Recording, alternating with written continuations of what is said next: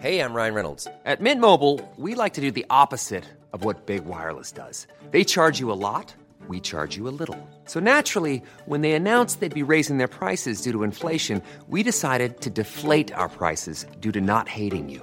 That's right. We're cutting the price of Mint Unlimited from $30 a month to just $15 a month. Give it a try at mintmobile.com slash switch. $45 upfront for three months plus taxes and fees. Promo rate for new customers for limited time. Unlimited more than 40 gigabytes per month. Slows. Full terms at mintmobile.com. CNews, il est bientôt 6 heures. Bienvenue à tous. Merci d'avoir choisi CNews pour démarrer cette journée, la matinale. C'est parti à la une, la proposition que va faire EDF pour éviter les coupures d'électricité cet hiver. On pourra payer moins cher l'électricité toute l'année, sauf les jours de forte demande, les jours rouges. On va vous expliquer comment ça va fonctionner. Des policiers attaqués à Sevran, visés par des projectiles et notamment des pavés jetés depuis le toit d'un immeuble. Le récit dans ce journal. Emmanuel Macron annonce la création d'une commission composée d'historiens français et algériens sur la colonisation. Des voix de l'opposition dénoncent un nouvel acte de repentance. Des conditions correctes mais pas optimales pour la rentrée. Il va manquer des profs. Combien? On va voir ça avec Gauthier Lebret. A tout de suite Gauthier. Et puis chaque année, les professionnels de la crémation récupèrent plusieurs tonnes d'or, des dents en or, des bijoux laissés sur les corps. Que devient ce trésor? On va voir ça avec Lomic Guyot. A tout de suite Lomic. Faut-il craindre des coupures d'électricité en France cet hiver? En tout cas, le gouvernement veut tout faire pour l'éviter. Les Français vont être invités à modérer leur consommation d'électricité pendant les pics de demande liés au froid. Alors ça se fera sur la base du volontariat, Romain. Ces particuliers devront réduire, voire couper totalement leur consommation 20 à 30 jours par an. Alors je vous rassure, ça ne se fera pas euh, gratuitement. En échange, ces volontaires pourront bénéficier de tarifs plus avantageux le reste de l'année. Alors concrètement, comment ça va fonctionner? On voit ça avec Adrien Spiteri. Pour éviter une pénurie d'électricité cet hiver, la ministre de la Transition énergétique Agnès Pannier-Runacher a un plan. Le gouvernement entend encourager fortement les comportements permettant de réduire les consommations au moment les plus tendus, contribuant à réduire les tensions sur notre système électrique. L'idée est de proposer à des particuliers ou PME volontaires des tarifs très avantageux, mais en cas de pic, de réduire, voire couper totalement leur consommation électrique. Pour aider et inciter les fournisseurs d'électricité à proposer ces formules d'effacement tarifaire, l'État a prévu un appel d'offres doté d'un budget de 30 millions d'euros. Un système que connaissent depuis plusieurs années les industriels gros consommateurs d'électricité. En échange d'une rémunération contractualisée, ils acceptent d'arrêter leur chaîne de production quelques minutes ou quelques heures lors d'un pic de demande électrique dans le pays. Le Guyot avec nous. Euh, on nous dit qu'il n'y aura pas de coupure d'électricité euh, cet hiver. En tout cas, ce n'est pas euh, ce que EDF prévoit. Mais en revanche, il y aura cette incitation à ne pas consommer pendant les pics. C'est un petit peu hypocrite, puisque effectivement, si on ne consomme pas pendant les pics, ben, il n'y aura pas de coupure.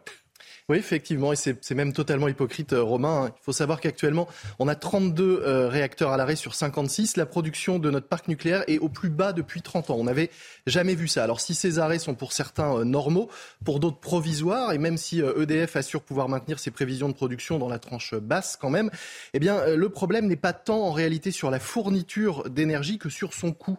En effet, si EDF ne peut pas fournir les quantités sur lesquelles l'entreprise s'était engagée en début d'année, eh bien elle va devoir compenser rembourser en quelque sorte, en réalité racheter cette électricité qui n'est pas fournie. Or, elle a vendu l'électricité à un prix très bas, trop bas même sans doute, et elle va devoir le payer euh, aujourd'hui à un prix très très haut. On parle de plus de 24 milliards d'euros euh, de surcoût pour EDF. On comprend tout l'intérêt d'une remise minime finalement pour les particuliers pour tenter de limiter la casse. Merci beaucoup, Lomic.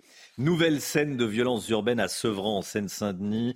Des pavés, des mortiers d'artifice, des projectiles. Les policiers ont été euh, violemment euh, pris pour cible près de la cité des Bodottes. Ça s'est passé dans la nuit de mercredi à jeudi. Hein. Il n'y a pas eu d'interpellation. L'agression était trop violente et les policiers euh, trop nombreux. Et on voulait vous montrer cette image ce matin dans la matinale. Ce n'est pas tant ce qu'on voit, mais ce qu'on entend qui est important dans cette séquence. Une femme filme la scène et se réjouit du sort des policiers. Regardez. Le du ciel, c'est des étoiles. C'est des étoiles. Bien dit, bien dit, putain. Oh là, je, je, Vous voulez la voir se tirer comme des, comme des lapins, la bande de merde. Putain. Trop rire. Oh, qu'est-ce qu'ils se sont Allez, pris sauvez-vous, la bande de merde. Ah oui, en face, en face. C'est là. En face.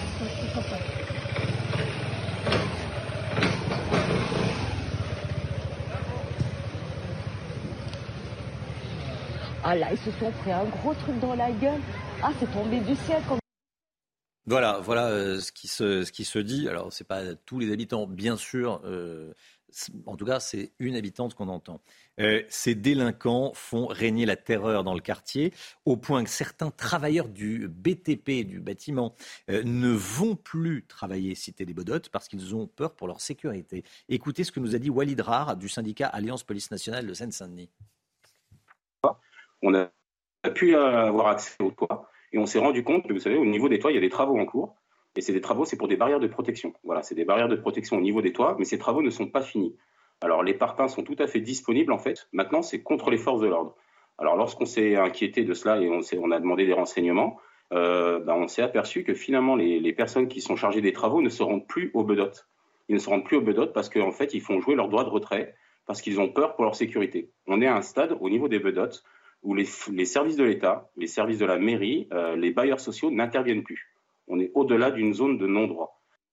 Voilà, et à, et à 7h, à 7h, on sera en direct avec un policier hein, euh, qui a choisi CNews pour parler ce matin, Erwan Germer, délégué départemental SGP Police 93.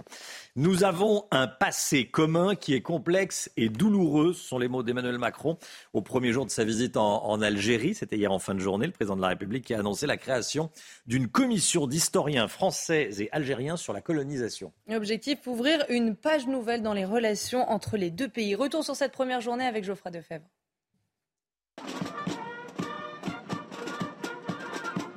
Une accolade pour relancer les relations franco-algériennes.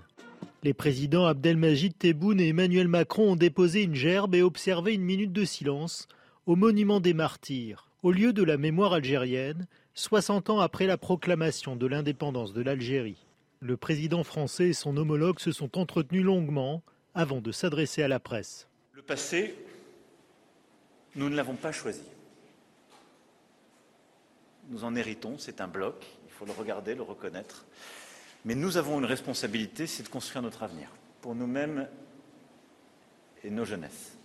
Parmi les décisions, la mise en place d'une commission mixte d'historiens algériens et français pour étudier les archives sur la colonisation et la guerre d'Algérie, le déploiement d'une mobilité choisie pour les ressortissants des deux pays, et enfin, Emmanuel Macron a évoqué la fin de la guerre en Ukraine comme une cause commune. Qu'il s'agisse de crises humanitaires, diplomatiques, alimentaires, énergétiques, déstabilisent profondément l'ensemble de la planète et tout particulièrement le continent africain, faisant courir des risques de pénurie. Et je crois que notre responsabilité est aussi de les traiter ensemble. Lors de son deuxième jour de visite, Emmanuel Macron rencontrera des jeunes entrepreneurs. Il y aura un professeur devant chaque classe, c'est le message rassurant de Papendiaï, le ministre de l'Éducation nationale, à moins d'une semaine de la rentrée. Et face à la pénurie d'enseignants, de nombreux contractuels ont été recrutés cet été. Alors Papendiaï annonce des conditions de rentrée euh, convenables, mais pas optimales. C'était hier soir sur France 2. Écoutez.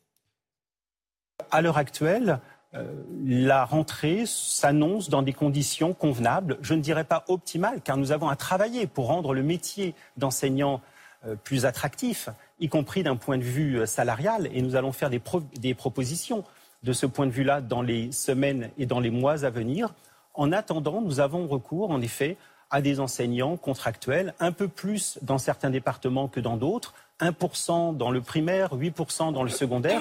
C'est un peu trop, je le reconnais très volontiers, mais nous faisons du mieux possible pour les former, pour les accompagner et pour que la rentrée se passe dans les meilleures conditions pour les 12 millions d'enfants. Gauthier Lebret avec nous. Avec ce manque de professeurs, la rentrée s'annonce compliquée Vous avez entendu l'aveu de Papendia et la rentrée ne sera pas optimale. Et pour cause, il manque 4000 profs, Romain. Le ministre était pourtant, vous l'avez dit tout à l'heure, engagé à mettre un prof devant chaque classe. Alors les syndicats d'enseignants répondent non, ça ne sera pas un prof devant chaque classe, ça sera un adulte devant chaque classe, puisque le ministre de l'Éducation nationale va avoir recours aux contractuels. Ils seront 3000 à la rentrée. Alors les contractuels, il faut le savoir, c'est une formation en 4 jours, c'est des bacs plus 3. Il peut y avoir aussi euh, des exceptions, ça peut être des bacs plus 2, ce qui peut donner par exemple un juriste qui peut devenir euh, prof euh, du jour au lendemain. Alors comment expliquer eh bien, ce manque de profs. Évidemment, par manque d'attractivité. Les salaires sont trop faibles. Alors pendant la campagne présidentielle, Emmanuel Macron a promis en 2023 pas un prof en début de carrière en dessous de 2000 euros.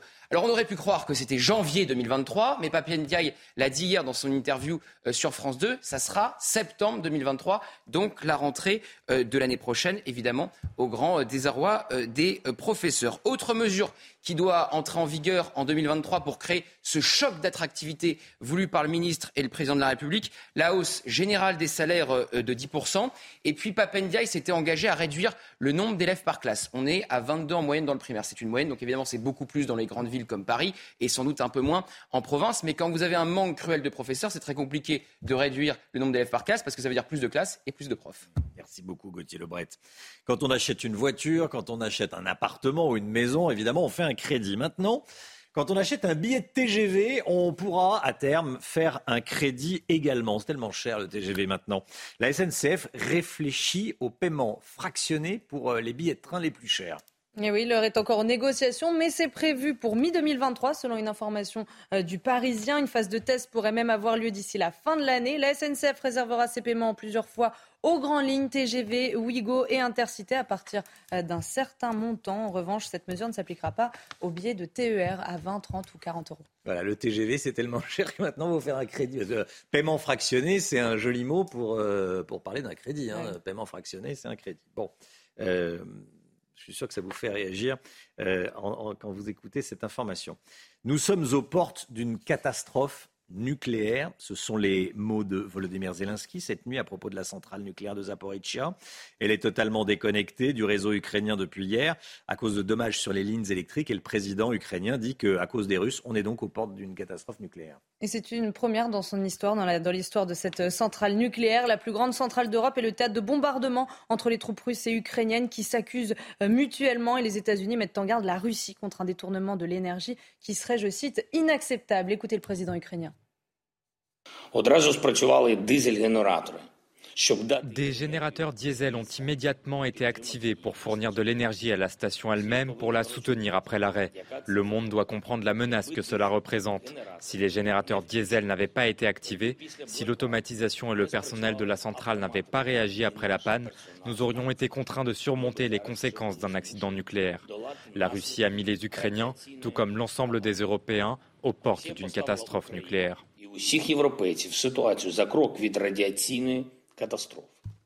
Voilà, et on reviendra sur euh, cette information avec vous, Michel Chevalet, à, 6h40. Hein. Vous nous direz si vous êtes inquiet ou pas. Euh, il dit vrai, mais il en met un peu trop. Voilà.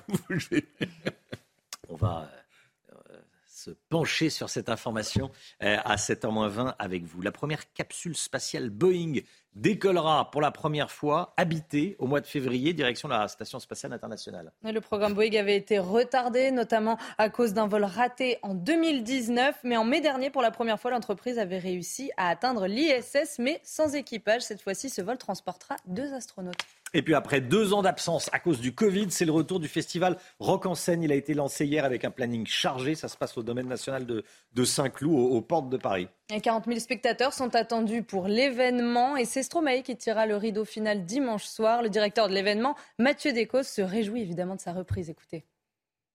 On a euh, voilà, tous euh, vécu collectivement, toutes les équipes qui travaillent sur le festival habituellement, euh, deux, années voilà, un peu chagrinées par, par ces annulations, comme voilà, par évidemment des festivaliers aussi. donc évidemment beaucoup d'excitation et de satisfaction de pouvoir enfin réouvrir les portes du domaine pour ces quatre belles journées qui nous attendent. Voilà, Rock en scène, c'est reparti. C'est le retour des, festivals. C'était le cas de tout cet été. C'est le cas également à, à, la rentrée. 6h12, le sport, le PSG et Marseille s'en sortent bien en Ligue des Champions. C'était le tirage au sort. Le tirage au sort des groupes de la Ligue des Champions a eu lieu hier soir. Et Paris est dans le groupe H, l'OM dans le groupe D. Alors qui vont-ils affronter? Réponse avec Marco Marizic. Paris et Marseille sont fixés. Le tirage au sort a offert des adversaires bien différents aux deux clubs français. Le PSG affrontera la Juventus en phase de poule de la Ligue des Champions, un groupe H relevé avec également le Benfica Lisbonne et le Maccabi Haïfa. Marseille a hérité d'un tirage au sort bien plus clément avec un groupe D composé des vainqueurs de la Ligue Europa, l'Eintracht Francfort. Les Phocéens défieront également le finaliste de l'édition 2019, Tottenham, et les Portugais du Sporting Lisbonne. À noter la poule C qualifiée de groupe de la mort avec notamment le Bayern Munich, Barcelone et l'Inter.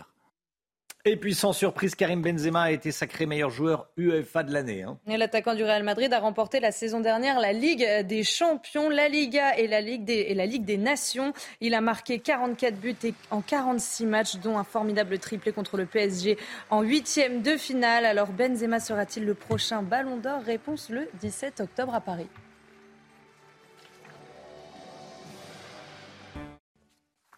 La rentrée, c'est dans moins d'une semaine et de nombreux profs contractuels sont recrutés. Ils sont formés en ce moment. Ils ne sont pas du tout profs. Ils vont être formés en quatre jours.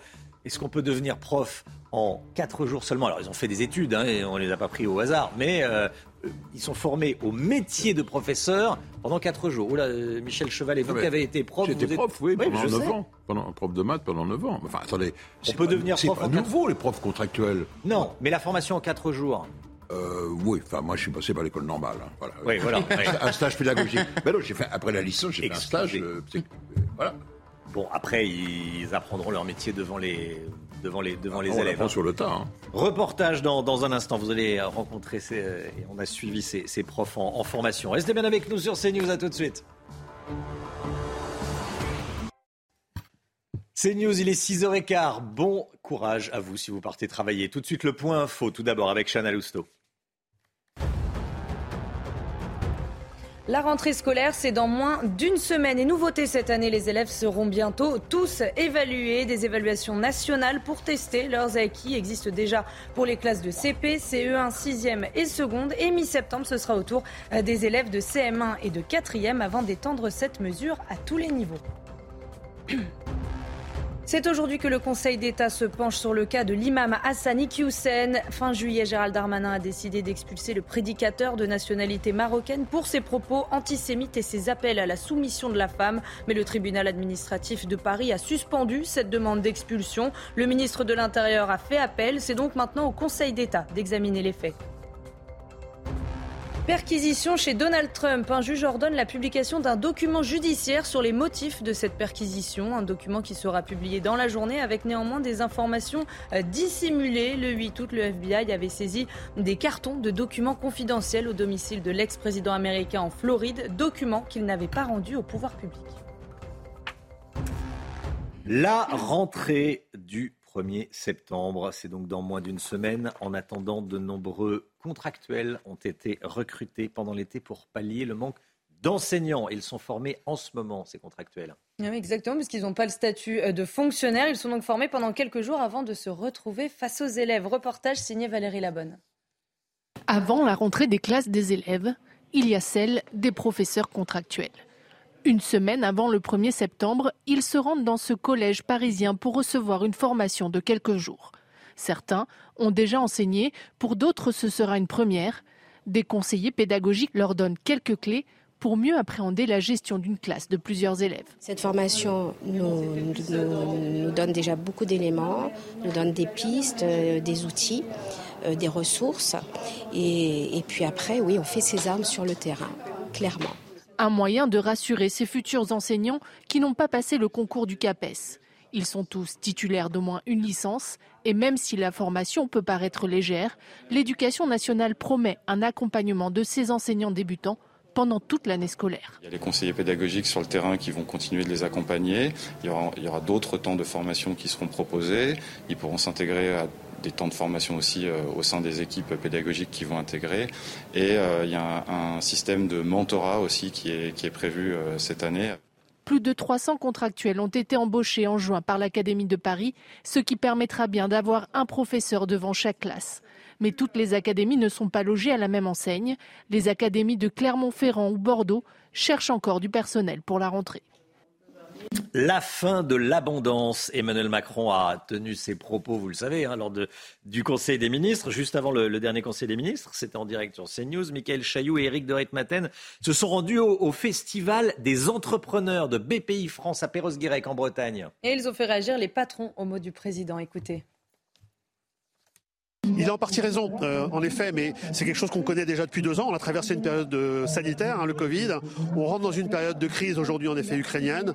La seule chose que ça nécessite pour nous, nous entrepreneurs, c'est d'avoir beaucoup plus d'agilité. J'ai envie de dire que je me suis réjoui d'entendre le, président parler euh, ainsi. On a du mal à recruter et pour autant, euh, il n'y a jamais eu autant d'offres d'emploi. Nous allons subir effectivement une situation compliquée en matière d'approvisionnement, en matière de coût d'énergie pour pouvoir fabriquer ce qu'on a fabriqué réaliser nos, interventions. On est plus victime qu'acteur euh, de la situation en fait. Voilà, vous avez la parole, les patrons de, petites entreprises et grandes moyennes entreprises, euh, interrogés par Eric de Ritmaten. L'incendie de la Teste de Bûche a été déclaré éteint. C'est en Gironde, bien sûr, on en a parlé tout l'été. Les, flammes avaient détruit 7000 hectares hein, le mois dernier. Et dans la zone de Landiras et d'Ostens, la situation est plus compliquée. Les pompiers militaires sur place continuent leurs opérations pour éviter de nouveaux départs de feu. Reportage signé Jérôme Rampenou. En Gironde, les pompiers sont toujours sur le qui-vive. Le sol est toujours chaud et les départs de feu fréquents. Le départ de feu serait à l'origine d'un impact de foudre. La, foudre est tombée dans la nuit. Euh, le feu a, tapé un pin et est ressorti. Les conditions météo restent, agréables pour la saison estivale, mais défavorables en termes de, feu de forêt.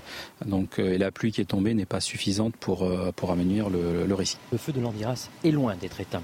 Même si l'on ne voit plus de fumée au loin, ils sont toujours là, en sous-sol, alimentés par de la lignite, une roche de type charbon.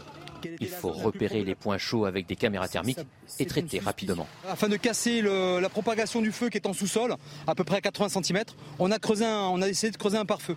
Donc on a noyé une zone et là on, fait une action supplémentaire de cassage de, racines euh, qu'on va valoriser par, par du noyage. De nombreux moyens sont toujours sur le terrain car la zone est immense. Actuellement, on dispose d'un peu plus de 300 euh, personnels civils et militaires avec des appuis aériens qui nous permettent de faire de la connaissance au moyen de caméras thermiques et de traiter les différentes sautes qu'on peut avoir ça et là.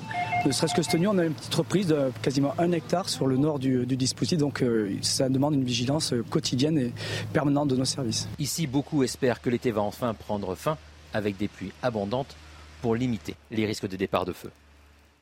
Pas d'US Open pour Novak Djokovic. La compétition commencera lundi sans lui. Le joueur de tennis serbe a été obligé de renoncer faute de vaccin. Pas de vaccin, pas de compétition. Et oui, puisque les États-Unis ont maintenu leur obligation vaccinale pour les étrangers. Le joueur avait espéré euh, jusqu'au dernier moment un changement des mesures sanitaires. Toutes les explications avec notre correspondante à New York, Elisabeth Guedel.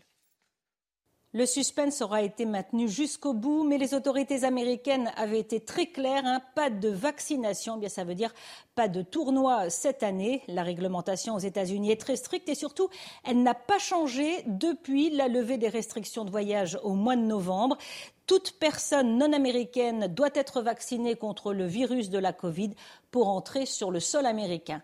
Une situation regrettable, estime la directrice de l'US Open, Stacia Lester. Nous avons hâte d'accueillir à nouveau Novak lors de l'US Open 2023, écrit-elle. Rendez-vous pris donc pour l'an prochain. Les critiques ici du joueur serbe ne comprennent pas pourquoi il y a eu autant de mystères autour de sa venue ou non euh, cette année, puisque euh, déjà en mars dernier, Djokovic n'avait pas pu participer à l'Open de Miami exactement pour les mêmes raisons. Voilà, les Américains appliquent euh, la règle. La loi, c'est la loi. pas de vaccin, pas de compète. Allez, restez bien avec nous. On va parler dans un instant d'un sujet un petit peu particulier. Dans le chiffre éco, une nouvelle loi qui vient d'être qui vient d'être promulgué, encadre désormais la récupération des métaux, dont l'or, après une crémation. On voit ça tout de suite dans la chronique éco avec le Guyot. tout de suite. Écoutez bien, on récupère en moyenne, en moyenne 2,2 grammes d'or par corps lors d'une crémation.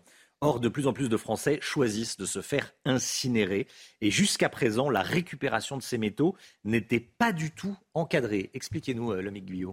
Oui, en effet, euh, Romain, c'est un décret qui est passé un peu inaperçu euh, en ce mois d'août, mais désormais, la valorisation des métaux issus de la crémation d'un défunt est enfin encadrée par la loi.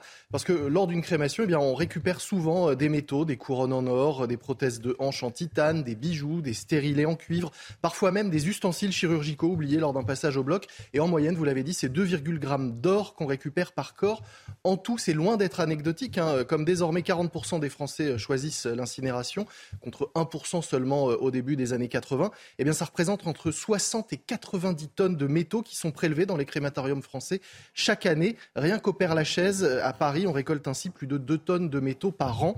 Et jusqu'à présent, eh bien, tout ça était dans un flou, se faisait dans un, flou euh, total, donnant lieu parfois à des dérives, des détournements, des vols, un véritable Far West autour de, de ces métaux, parce qu'on imagine bien que cet or et ces métaux n'étaient évidemment pas perdus pour tout le monde. Il y a des grosses entreprises qui se charge de le récupérer, mais euh, tout ça est assez euh, opaque. Désormais, la loi va encadrer cette filière de récupération un peu inattendue. Les ayants droit des défunts seront informés, ils ne l'étaient pas toujours jusqu'à présent. Ils ne pourront pas s'opposer à la récupération des métaux, mais ils seront informés. Et puis, leur euh, valeur ne sera pas restituée aux, familles, mais sera en revanche reversée à des associations, à des fondations, et le tout avec des listes publiées et rendues publiques, afin de sortir un peu de, ce système extrêmement opaque qui, qui pouvait, pour pour euh, certaines familles, on l'imagine, être parfois euh, extrêmement choquant. Merci beaucoup, l'homme Guyot. J'avoue, j'ai découvert euh, l'existence de, de cette situation.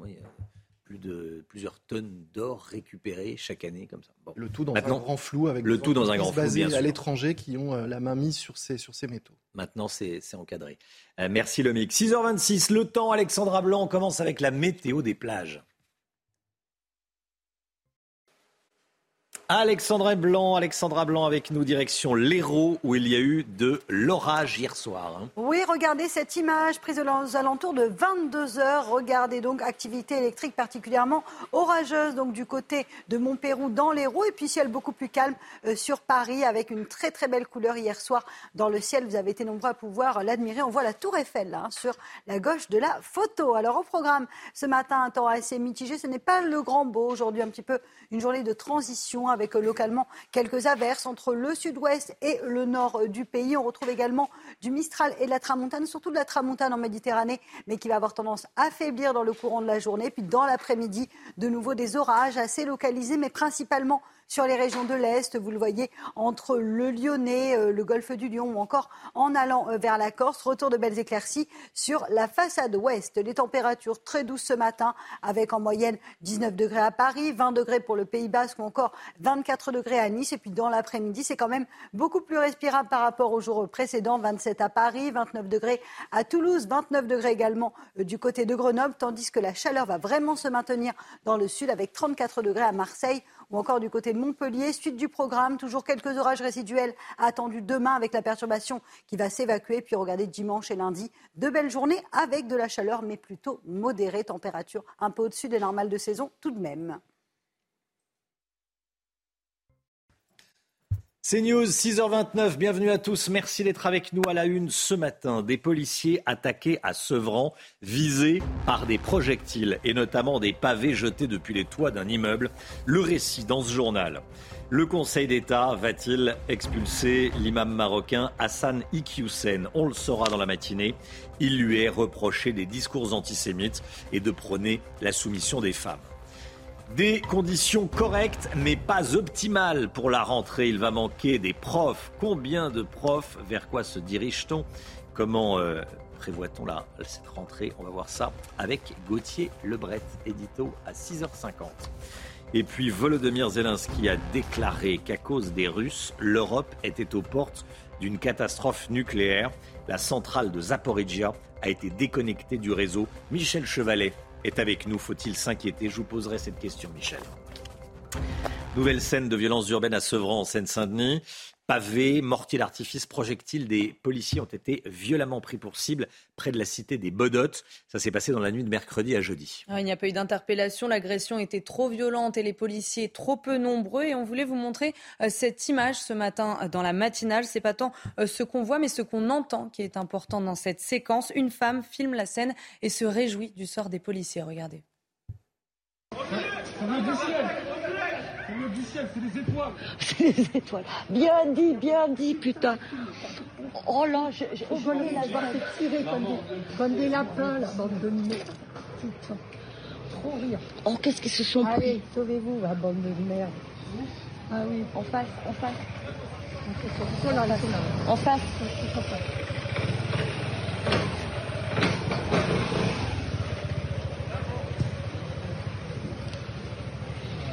Ah là, ils se sont pris un gros truc dans la gueule.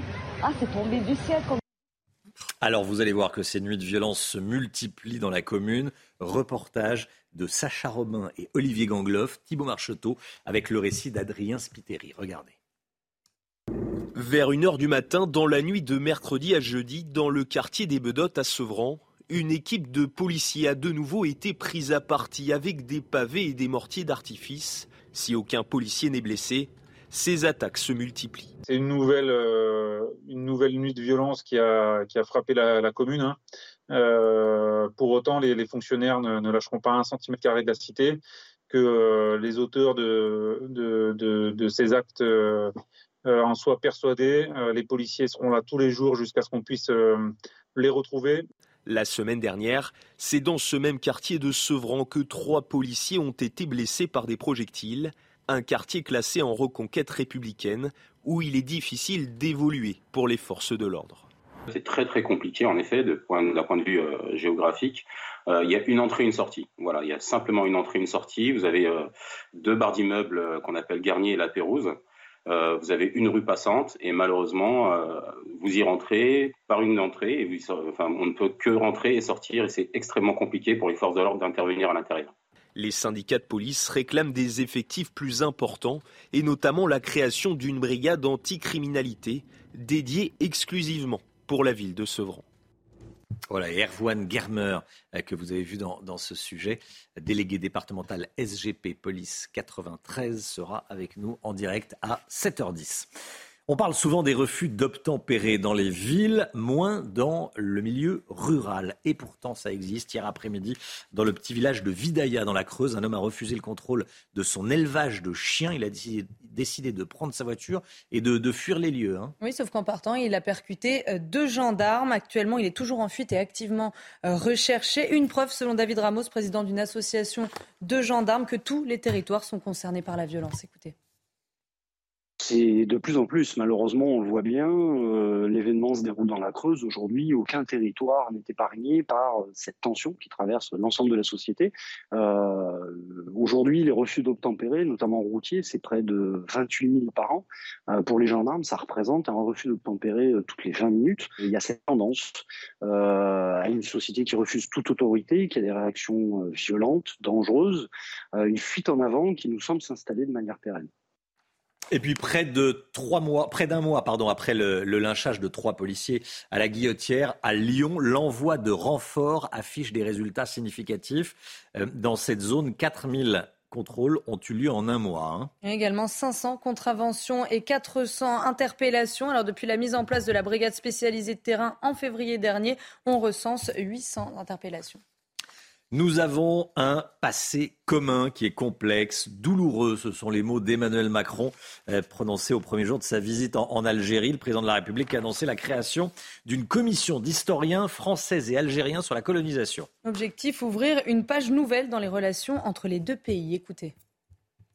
Nous avons d'ores et déjà décidé qu'ensemble, nous mandaterions une commission euh, mixte de- d'historiens ouvrant nos archives et permettant de regarder l'ensemble de cette période historique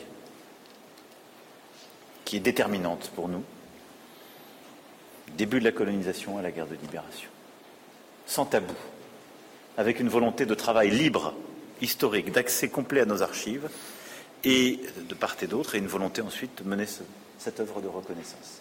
Je crois que c'est un élément extrêmement important.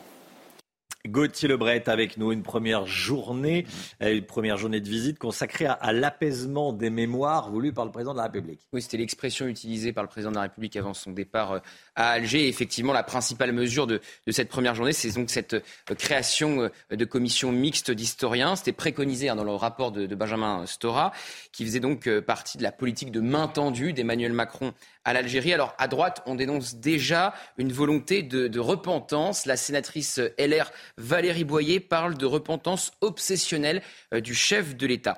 La visite va donc se poursuivre aujourd'hui pour euh, Emmanuel Macron, toujours dans le but d'apaiser ses fameuses mémoires et de bâtir l'avenir. Je cite l'Élysée. Le chef de l'État se rendra donc dans la matinée au cimetière européen Saint-Eugène, le principal de la capitale du temps de la colonisation euh, française. Il ira ensuite à la rencontre de jeunes entrepreneurs euh, algériens et puis il visitera la grande mosquée d'Alger avant de se rendre à Oran.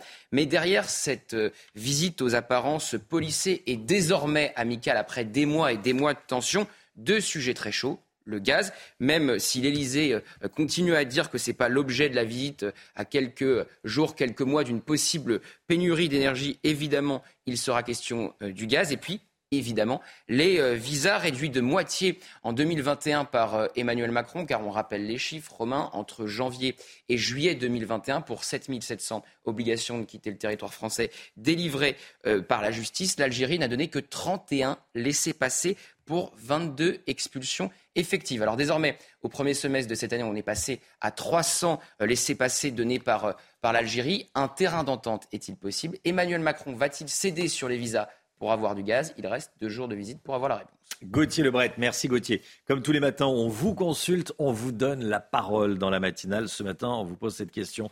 Et toute simple, est-ce qu'Emmanuel Macron a raison d'aller en Algérie? Écoutez, c'est votre avis. Il n'y a pas que euh, l'objectif de réconciliation des mémoires, je pense qu'il y a aussi des questions euh, géostratégiques derrière, euh, étant donné le contexte qu'il y a à l'est de l'Europe. À voir comment va se dérouler la visite en tant que telle, mais ça reste un symbole fort, oui. Ah, c'est une bonne chose, comme ça, de renaître les liens et tout, voilà, et de mettre de côté les problèmes. Vu la complexité de la situation pour le gaz, je pense que c'est pas une mauvaise chose d'y aller. Et en plus, il y a pas mal de problèmes à régler entre la France et l'Algérie, donc ça vaut le coup d'essayer de rétablir des, des liens. C'est aujourd'hui que le Conseil d'État se penche sur le cas de l'imam marocain Hassan Iqiyoussen. On en a beaucoup parlé cet été, bien sûr. Fin juillet, Gérald Darmanin a décidé d'expulser le prédicateur pour ses propos antisémites et ses appels à la soumission de la femme. Mais le tribunal administratif de Paris a suspendu cette demande euh, d'expulsion. Le ministre de l'Intérieur a fait appel. C'est donc maintenant au Conseil de l'État euh, d'examiner les faits. Les précisions de Noémie Schulz. Le ministère de l'Intérieur reproche à Hassan Iqiyoussen de tenir des propos, des discours antisémites, de prôner la soumission des femmes ou encore d'encourager le séparatisme. Mais dans son jugement, le tribunal administratif de Paris estime que les faits avancés par le ministère de l'Intérieur ne sont pas suffisamment étayés. Les magistrats ont ainsi euh, insisté sur le fait que l'imam n'a pas tenu de propos antisémites depuis 2014 et qu'il a même publiquement pris la parole en 2015 pour condamner l'antisémitisme. Les magistrats ont aussi euh, retenu euh, les mails produits par la défense d'Iqiyoussen, des mails dans lesquels l'imam invite ses fidèles à respecter les institutions de la République. Alors le tribunal administratif a toutefois reconnu hein, l'existence de propos rétrogrades sur la place des femmes, mais pour les juges, cela ne justifie pas l'expulsion d'un homme né en France il y a 58 ans, qui y a toujours vécu avec sa femme, ses cinq enfants, ses 15 petits-enfants. Son expulsion, précise le jugement, porterait une atteinte grave et manifestement disproportionnée à son droit de mener une vie privée et familiale normale, un droit établi par la Convention européenne de sauvegarde des droits de l'homme et des libertés fondamentales. Le Conseil d'État devra rendre sa décision dans les 48 heures. Il y aura un professeur devant chaque classe. À la rentrée, c'est le message rassurant de Papendiaï. À moins d'une semaine de cette rentrée, face à la pénurie d'enseignants, de nombreux contractuels ont été recrutés pendant l'été. Ils sont formés actuellement. On va y revenir dans l'édito politique à 6h50 avec vous, Gauthier Lebret. La rentrée scolaire, c'est dans moins d'une semaine donc. Et nouveauté, les élèves seront bientôt tous évaluer des évaluations nationales pour tester les acquis. Existe déjà pour les classes de CP, CE1, 6e et seconde et on va continuer. Oui, mi-septembre, ce sera au tour des élèves de CM1 et de 4e avant d'étendre cette mesure à tous les niveaux. Alors pour ces évaluations, la priorité sera le français et les mathématiques. Les précisions de Marie Conan.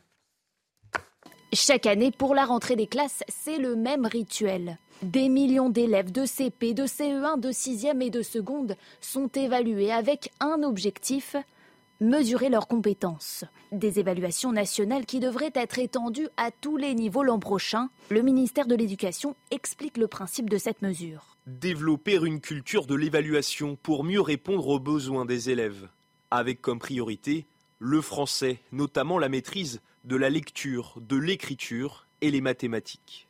Une première expérimentation va donc être lancée à la mi-septembre prochain dans des classes de CM1 et de 4e. Aucun détail sur la nature de ces tests n'ont pour le moment été communiqués, aucune précision non plus sur les académies concernées. Certains établissements scolaires ont déjà exprimé leur réticence face à la mesure. Est-ce vraiment une priorité? Aucun de mes enseignants n'arrive à bout du programme à la fin de l'année. Il faut commencer par cela. D'autres pointent du doigt la difficulté à organiser de telles évaluations pour tous les niveaux. Ce à quoi le ministère répond que des moyens financiers pourraient être dégagés pour les établissements les plus en difficulté. Mylène Farmer fait son grand retour aujourd'hui. C'est toujours un événement quand elle sort un, un disque, un nouveau single. Ça s'appelle À tout jamais. Hein oui, la chanteuse de 60 ans débutera une grande tournée dès le 3 juin de l'année prochaine. Le point d'orgue arrivera le 30 juin et le 1er juillet de l'année prochaine avec deux dates au Stade de France. En attendant, on écoute.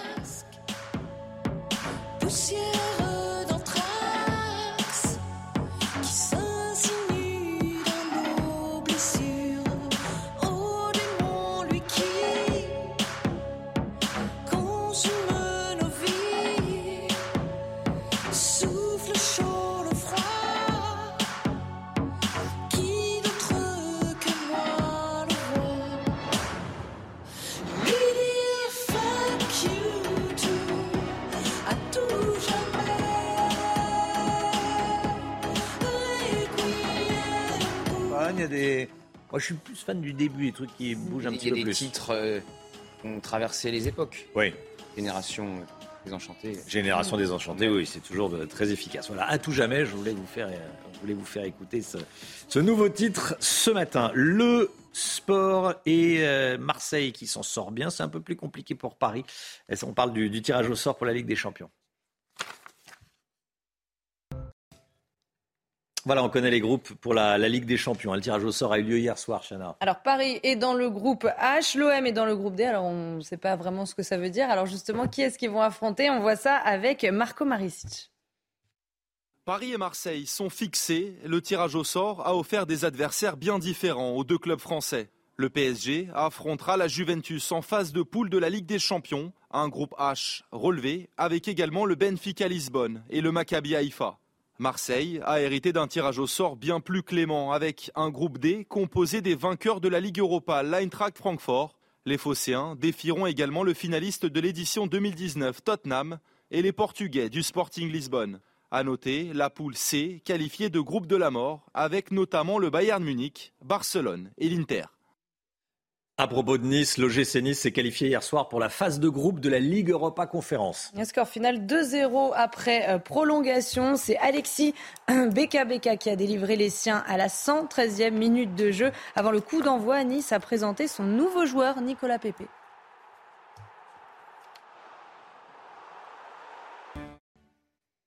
Il est 7h moins le quart. Bienvenue à tous et merci d'être avec nous en ce vendredi 26 août.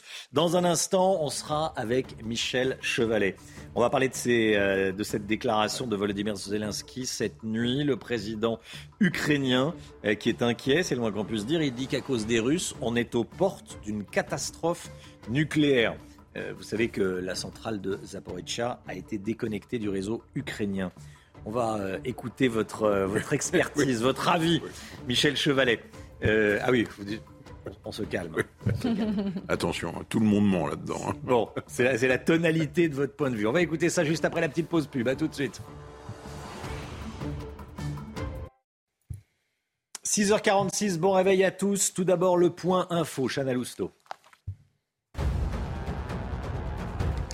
Près d'un mois après le lynchage de trois policiers à la guillotière à Lyon, l'envoi de renforts affiche des résultats significatifs. Dans cette zone, 4000 contrôles ont eu lieu en un mois, également 500 contraventions et 400 interpellations. Euh, depuis la mise en place de la brigade spécialisée de terrain en février dernier, on recense 800 interpellations. En Gironde, l'incendie de la Teste de Bûche a été déclaré éteint. Les flammes avaient détruit 7000 hectares le mois dernier. Des milliers de personnes avaient dû quitter leur logement à cause des flammes. Les sapeurs-pompiers avaient mis près de trois semaines à maîtriser le feu.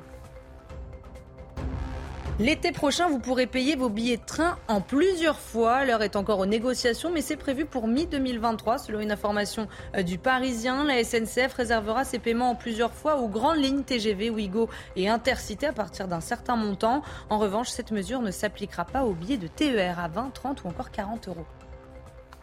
Voilà, un crédit, un crédit pour euh, s'acheter un billet de TGV. C'est ça, hein? Payer en plusieurs fois pour acheter un billet de TGV, c'est à faire un crédit pour acheter un billet Avec de des TGV. millions de billets, ça va être assez dur à gérer. hein. Ça va être compliqué à gérer. Bon, euh, on est déjà allé à la banque pour, euh, pour acheter euh, peut-être une voiture, peut-être, euh, je sais pas, un frigo, un appartement, une maison. Mais maintenant, on va aller voir son banquier, on va dire, je voudrais un billet de TGV. que vous- quel, quel taux me, pré- me- me proposez-vous pour acheter mon billet de TGV Bon, bref. Nous sommes aux portes d'une catastrophe nucléaire. Ce sont les mots de Volodymyr Zelensky cette nuit à propos de la centrale nucléaire de Zaporizhia. Elle est totalement déconnectée du réseau ukrainien depuis hier à cause de dommages sur les lignes électriques. Eh oui, une vrai. première dans son Hein histoire. La plus grande centrale nucléaire d'Europe est le théâtre euh, de bombardements entre les troupes russes et ukrainiennes qui s'accusent mutuellement. Les États-Unis mettent en garde la Russie contre un détournement de l'énergie qui serait, je cite, inacceptable. Écoutez le président ukrainien. Одразу спрацювали дизель-генератори. Des générateurs diesel ont immédiatement été activés pour fournir de l'énergie à la station elle-même pour la soutenir après l'arrêt.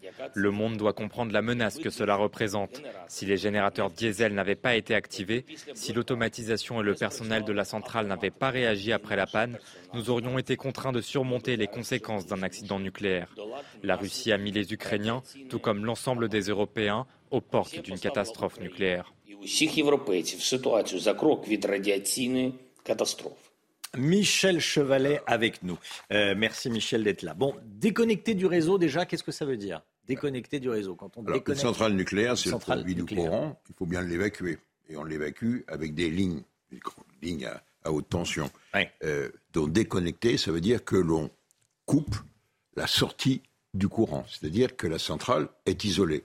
Et à partir du moment où elle produit plus de courant, enfin, elle produit du courant, on ne peut pas l'évacuer, les- sécurités se mettent en truc, chute de barre, et elle fonctionne au ralenti.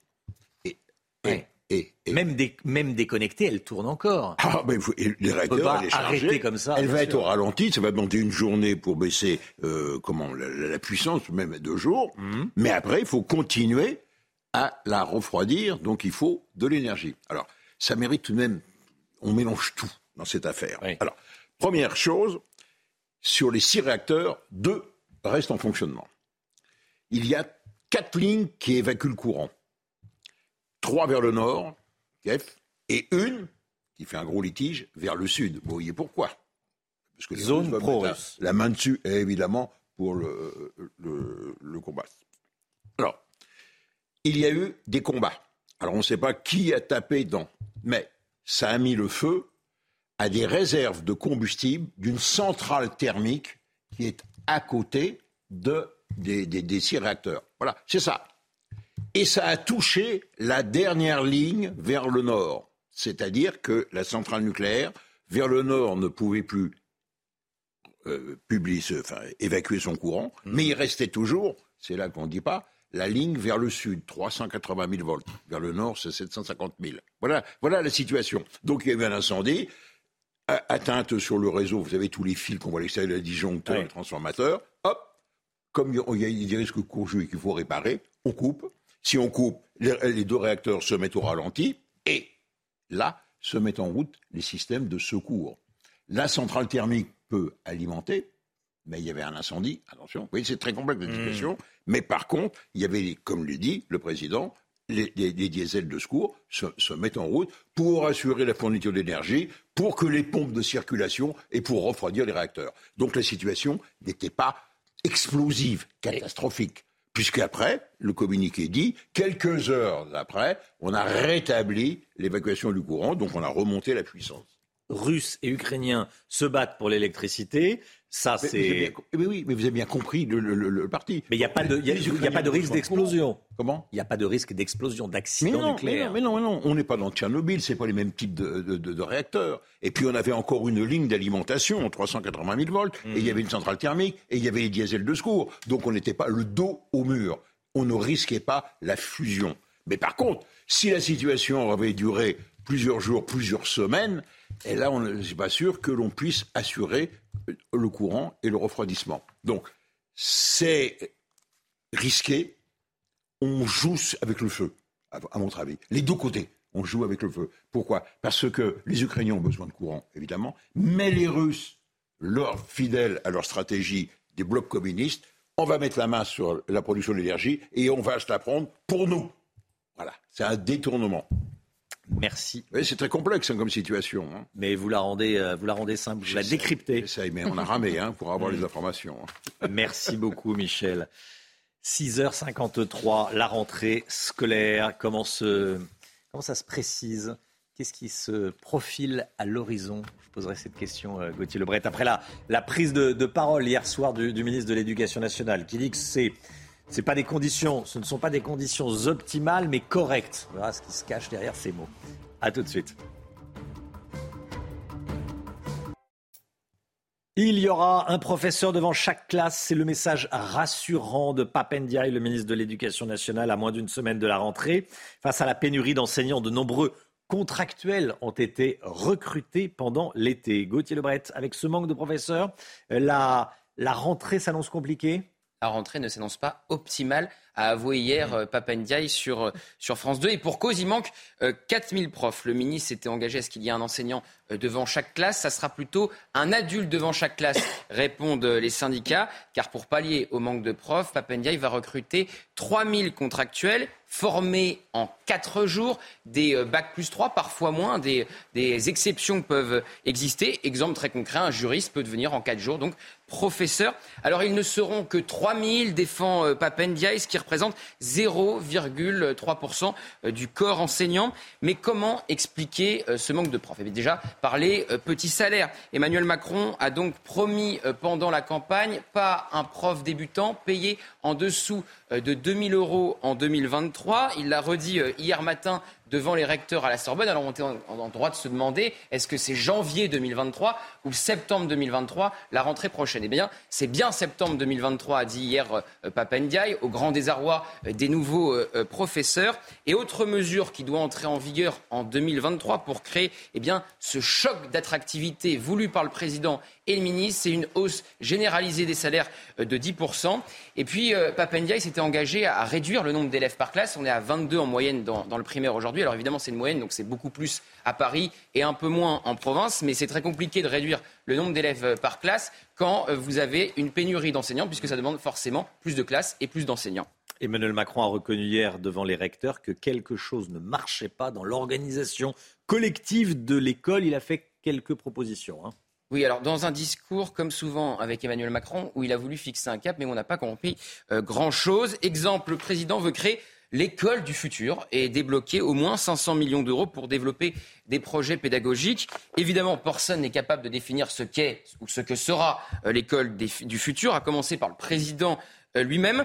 Par contre, il a fait une annonce intéressante sur la formation euh, des enseignants. Je le cite, on a souvent demandé des diplômes universitaires excessifs pour enseigner, ce qui semble donc ouvrir la voie à la fin du recrutement de tous les professeurs à bac plus 5, sauf évidemment les euh, contractuels. Ça fait 15 ans que ça dure, hein, les bac plus 5. Avant, c'était euh, bac plus 3. Ça peut aussi permettre d'avoir plus de professeurs sur la ligne de départ pour les futures rentrées. Gauthier Lebret, merci Gauthier, 8h15, soyez là si vous le pouvez. Stanislas Guérini, ministre de la Transformation et de la Fonction publique, sera l'invité de Laurence Ferrari. Stanislas Guérini, interrogé, interviewé par Laurence Ferrari, 8h15 dans la matinale. Tout de suite le temps, Alexandra Blanc. La météo avec vous, Alexandra Blanc. Il va faire beau aujourd'hui dans le sud-est. Vous nous emmenez au Lavandou. Oui, on prend la direction du Var, Romain, où les conditions météo s'annoncent très agréables. Au programme un temps sec et ensoleillé et en moyenne jusqu'à 30 degrés attendus aujourd'hui au Lavandou. En revanche, partout ailleurs, on va retrouver des conditions météo assez mitigées. Ça ne sera pas le grand beau partout avec ce matin un temps assez nuageux entre le sud-ouest et les régions du nord. On a une perturbation de très faible activité qui donne tout de même un temps nuageux et localement euh, quelques petites averses. On retrouve du vent en Méditerranée, mais le vent va faiblir dans le courant de la journée. Dans l'après-midi, de nouveau quelques orages, quelques orages localement assez violents attendus principalement en montagne entre le Mercantour, les Alpes du Nord ou encore la montagne corse. On retrouvera quelques belles éclaircies entre le sud-ouest et euh, la Normandie et puis beaucoup de grisailles également au pied des Pyrénées. Côté température, c'est plutôt doux ce matin, rien à signaler, avec en moyenne 19 degrés à Paris, 17 degrés pour le Pays Basque ou encore 24 degrés euh, du côté de Nice. Et puis dans l'après-midi, les températures resteront un peu plus respirables par rapport à hier, près des côtes de la Manche, en moyenne 21 degrés pour Cherbourg, 24 degrés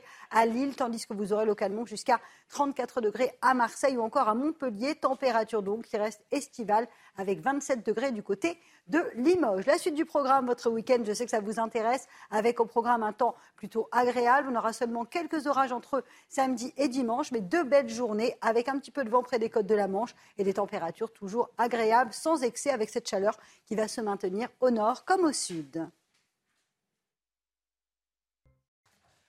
C'est News, 6h59, bienvenue à tous. Merci d'être avec nous à la une. Ce matin, écoutez bien la proposition que va faire EDF pour éviter les coupures d'électricité cet hiver. On pourra payer moins cher notre électricité toute l'année, sauf les jours de forte demande, les jours rouges. On va vous expliquer comment ça va fonctionner. Des policiers attaqués à Sevran, visés par des projectiles et notamment des pavés jetés depuis les toits d'un immeuble. Le récit dans ce journal. Des conditions correctes mais pas optimales pour la rentrée. Il va manquer des profs. Vous allez entendre le ministre de l'Éducation nationale. Et puis chaque année, les professionnels de la crémation récupèrent plusieurs tonnes d'or, des dents en or, des bijoux laissés sur les corps. Que devient ce trésor? Il y a désormais une loi, c'est organisé. Désormais, on va voir ça avec le mythe Guyot. Et puis beaucoup de monde sur la route ce week-end pour les derniers retours de vacances avec Pierre Chasseret. On verra ce que l'on risque en conduisant sur la voie du milieu. Un conducteur sur trois ne se rabat jamais.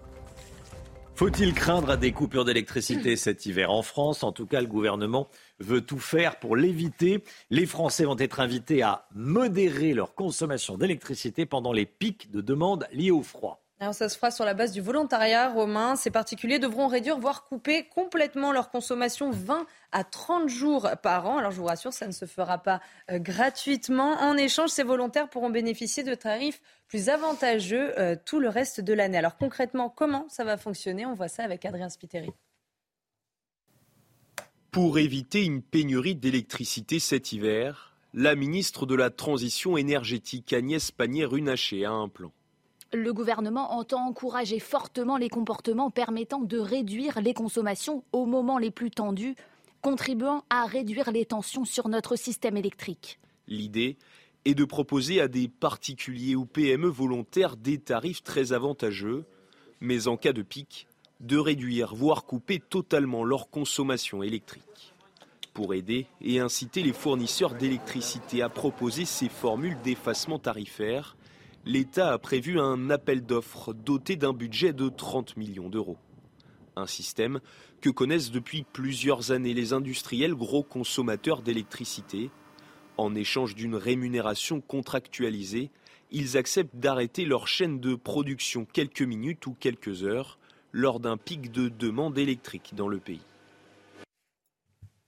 Voilà, c'est euh, une information qu'on voulait vous donner. Les Français appelaient donc à être plus flexibles. Le Mick Guyot, pas de coupure d'électricité à prévoir cet hiver, mais une incitation à ne pas consommer pendant les pics. C'est un peu hypocrite, non? Parce que forcément, s'il euh, y a moins de consommateurs pendant les pics, il n'y aura, aura pas de coupure. Oui, c'est totalement hypocrite, en effet, Romain. Il faut savoir euh, qu'en ce moment, avec 32 réacteurs à l'arrêt sur 56, la production de notre parc nucléaire est la plus faible qu'on ait enregistrée depuis 30 ans. Alors si pour euh, certains de ces arrêts c'est normal, ce sont de la, maintenance qui était prévue, euh, pour d'autres euh, c'est plus problématique, mais malgré tout EDF annonce pouvoir maintenir ses prévisions de production dans la tranche basse quand même pour cet hiver. En réalité derrière tout ça le problème n'est pas tant la fourniture d'énergie que son coût.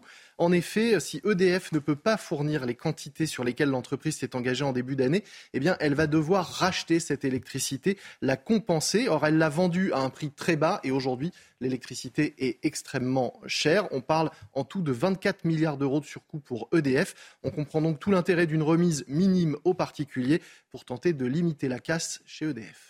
Merci beaucoup, Lomic. De nouvelles scènes de violences urbaines à Sevran, en Seine-Saint-Denis. Des pavés, des mortiers d'artifice, des projectiles. Des policiers ont été violemment pris pour cible près de la cité des Bodottes. Ça s'est passé dans la nuit de mercredi à jeudi. On va en parler dans un instant avec Erwan Germer, qui est délégué départemental SGP Police 93. Il sera avec nous en direct dans quelques instants. Il y aura bien un professeur devant chaque classe à la rentrée. C'est le message rassurant de Papendia, on en parlait il y a quelques instants. Écoutez ce qu'a dit exactement le ministre de l'Éducation nationale. À l'heure actuelle, euh, la rentrée s'annonce dans des conditions convenables, je ne dirais pas optimales, car nous avons à travailler pour rendre le métier d'enseignant euh, plus attractif, y compris d'un point de vue euh, salarial, et nous allons faire des propositions de ce point de vue-là dans les semaines et dans les mois à venir en attendant, nous avons recours, en effet, à des enseignants contractuels, un peu plus dans certains départements que dans d'autres, 1% dans le primaire, 8% dans le secondaire. C'est un peu trop, je le reconnais très volontiers, mais nous faisons du mieux possible pour les former, pour les accompagner et pour que la rentrée se passe dans les meilleures conditions pour les 12 millions d'enfants. Autre actualité de ces dernières heures, cette déclaration du président ukrainien qui dit qu'à cause des Russes, nous sommes aux portes d'une catastrophe nucléaire. Il fait référence à la centrale nucléaire de Zaporizhia. Elle est totalement déconnectée du réseau ukrainien euh, depuis hier à cause de dommages sur les lignes électriques. Une première dans son histoire. Écoutez Volodymyr Zelensky. Des générateurs diesel ont immédiatement été activés pour fournir de l'énergie à la station elle-même pour la soutenir après l'arrêt. Le monde doit comprendre la menace que cela représente. Si les générateurs diesel n'avaient pas été activés, si l'automatisation et le personnel de la centrale n'avaient pas réagi après la panne, nous aurions été contraints de surmonter les conséquences d'un accident nucléaire. La Russie a mis les Ukrainiens, tout comme l'ensemble des Européens, aux portes d'une catastrophe nucléaire catastrophe. La centrale nucléaire de Zaporizhia qui a été donc déconnectée du, du, réseau. Le football tout de suite avec Marseille qui s'en sort bien. C'est un peu plus compliqué pour le PSG. Le tirage au sort de la Ligue des Champions a eu lieu hier soir.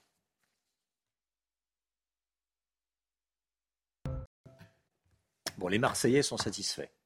Oui, bah moins, moins les Parisiens. On va voir ça ensemble. Paris est dans le groupe H, l'OM est dans le groupe D. Alors concrètement, quels clubs vont-ils affronter? On voit ça avec Marco Maricic. Paris et Marseille sont fixés. Le tirage au sort a offert des adversaires bien différents aux deux clubs français. Le PSG affrontera la Juventus en phase de poule de la Ligue des Champions, un groupe H relevé avec également le Benfica Lisbonne et le Maccabi Haïfa. Marseille a hérité d'un tirage au sort bien plus clément avec un groupe D composé des vainqueurs de la Ligue Europa, l'Eintracht Francfort. Les Phocéens défieront également le finaliste de l'édition 2019, Tottenham, et les Portugais du Sporting Lisbonne. À noter la poule C qualifiée de groupe de la mort avec notamment le Bayern Munich, Barcelone et l'Inter. Sans surprise, Karim Benzema a été sacré meilleur joueur UEFA de l'année. L'attaquant du Real Madrid a remporté la saison dernière la Ligue des Nations, la Liga et la Ligue des Champions. Il a marqué 44 buts et en 46 matchs, dont un formidable triplé contre le Paris Saint-Germain en huitième de finale. Alors Benzema sera-t-il le prochain Ballon d'Or? Réponse le 17 octobre à Paris. Et puis l'OGC Nice qui s'est qualifié hier soir pour la phase de groupe de la Ligue Europa Conférence. Et score final 2-0 après euh, prolongation. C'est Alexis Beka qui a délivré les siens à la 113e minute de jeu avant le coup d'envoi. Nice a d'ailleurs présenté son nouveau joueur qui s'appelle Nicolas Pepe.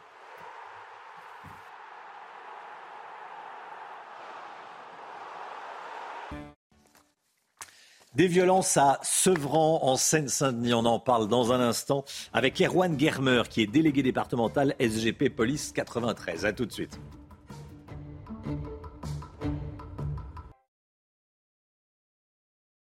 7h09, 7h09. Bon réveil à tous. On va parler de ce qui se passe à Sevran, cité des Bodottes, en Seine-Saint-Denis. On est avec Erwan Germer. Bonjour Erwan Germer. Merci d'être avec nous. Vous êtes délégué départemental SGP Police 93. Euh, euh, des violences, des collègues à vous qui euh, se font prendre pour cible. Déjà, comment s'est passée la nuit? Les informations de ces dernières heures? Ces dernières heures, cette nuit a été plutôt calme. Hein, euh, comme euh, de, nombreuses fois ces derniers jours, une opération a été programmée en début de, en début de soirée. Donc elle s'est plutôt bien déroulée, une petite prise à partie, mais dans l'ensemble, cette nuit a été plutôt, plutôt calme. Dans l'ensemble, cette nuit a été plutôt calme. Alors, dans la nuit de mercredi à jeudi, en revanche, ça n'a pas été calme du tout. Qu'est-ce qui s'est passé? Qu'est-ce que vous ont rapporté vos collègues? Eh bien, une nouvelle fois, euh, les policiers ont été euh, lourdement pris à partie. Alors, euh, ce qui est un petit peu surprenant, c'est que les individus là sortent carrément en fait de la cité et, investissent les abords mais très larges de la cité pour pour venir littéralement attaquer un véhicule de police qui ne faisait que passer par là et qui se rendait sur une intervention, une autre intervention sur une autre commune. Ils ont reçu une pluie de projectiles et lorsqu'ils sont revenus et euh, ils ont voulu investir le quartier pour euh, essayer de, trouver les auteurs de, cette attaque. Eh ben, ont été euh, accueillis à coups de, pavés, de, mortiers, de barricades en feu. et quand on voit les images qui ont été diffusées sur, les réseaux sociaux et qu'on voit les, projectiles tomber des toits, on, on ne peut que se réjouir qu'aucun policier n'ait été blessé parce que je peux vous dire que si vous prenez un pavé tombé de, du haut d'une barre d'immeuble, euh, je pense que le collègue ne, se serait pas relevé. Qu'est-ce qui se passe à la cité des Bodottes Pourquoi autant de violence? Qu'est-ce qui se passe à la cité des Bodottes Pourquoi autant de, de violence? C'est pas une cité considérée comme calme, mais, euh, mais là c'est particulièrement violent. Quand on jette quelque chose, et notamment un pavé d'un toit sur quelqu'un, c'est pour le tuer. Ah bah leurs intentions, elles sont, elles sont clairement affichées. Hein. Je vous dis, hein, quand vous regardez les images, vous voyez les pavés et la violence que ça, que, que l'impact, enfin, la violence des impacts quand ils touchent le sol. Bah, je voyais, enfin, il suffit juste de reprendre les images des arbres, des branches d'arbres qui tombent euh, lorsque les pavés euh, euh, les traversent. Bah, imaginez-vous si ça tombe sur la tête d'un policier. Quoi. Je veux dire, les intentions des, des, individus, de ces individus sont, sont clairement affichées. Hein. On a le sentiment qu'en fait, ils ne s'arrêteront pas tant qu'il n'y aura pas un collègue au tapis. Alors peut-être qu'ils estiment qu'en en, réitérant ces attaques, eh ben, les policiers ne viendront plus les perturber dans leur trafic, euh, ben, qu'ils se trompent, hein, parce que euh, la détermination des policiers locaux, euh, mais comme des policiers dans leur ensemble, hein, c'est d'occuper le terrain et de ne lâcher aucun centimètre carré de, ces secteurs, parce que pour les policiers, ben, il n'est pas question tout simplement de faire, de, faire de montrer quelque faiblesse que ce soit. Ça représente combien d'individus dangereux, euh, violents? C'est difficile à dire, hein, mais euh, en général, ce sont des groupes de jeunes. Euh, là, pour le dernier guet-apens, lorsque les collègues euh, euh, passent, c'est environ peut-être une dizaine d'individus. C'est une minorité hein, d'individus qui perturbent la vie de ces quartiers, mais par contre qui la perturbent très fortement. On, a, quand même du mal à, remonter et à les interpeller parce qu'ils sont extrêmement mobiles. ils ont accès aux toits des immeubles et lorsqu'on arrive, nous, sur les toits, ben, ils n'y sont plus. Alors ce seront des enquêtes de, long terme hein, qui permettront, je n'en doute pas, de les identifier euh, de les représenter à la justice. Et ce que j'espère, c'est qu'ils soient enfin condamnés et lorsque les condamnations euh, tomberont, que ces peines soient, soient appliquées. Des habitants se sont réjouis de ce qui s'est passé. Je voudrais que vous euh, regardiez, surtout vous écoutiez ce qui se dit. C'est des étoiles. C'est des étoiles. Bien dit, bien dit, putain. Oh là, je, je, je voulais la voir se tirer comme des, comme des lapins, la bande de merde. Putain. Trop rire. Oh, qu'est-ce qu'ils se sont Allez, pris Allez, sauvez-vous, la bande de merde. Ah oui, en face, en face. En face. En face.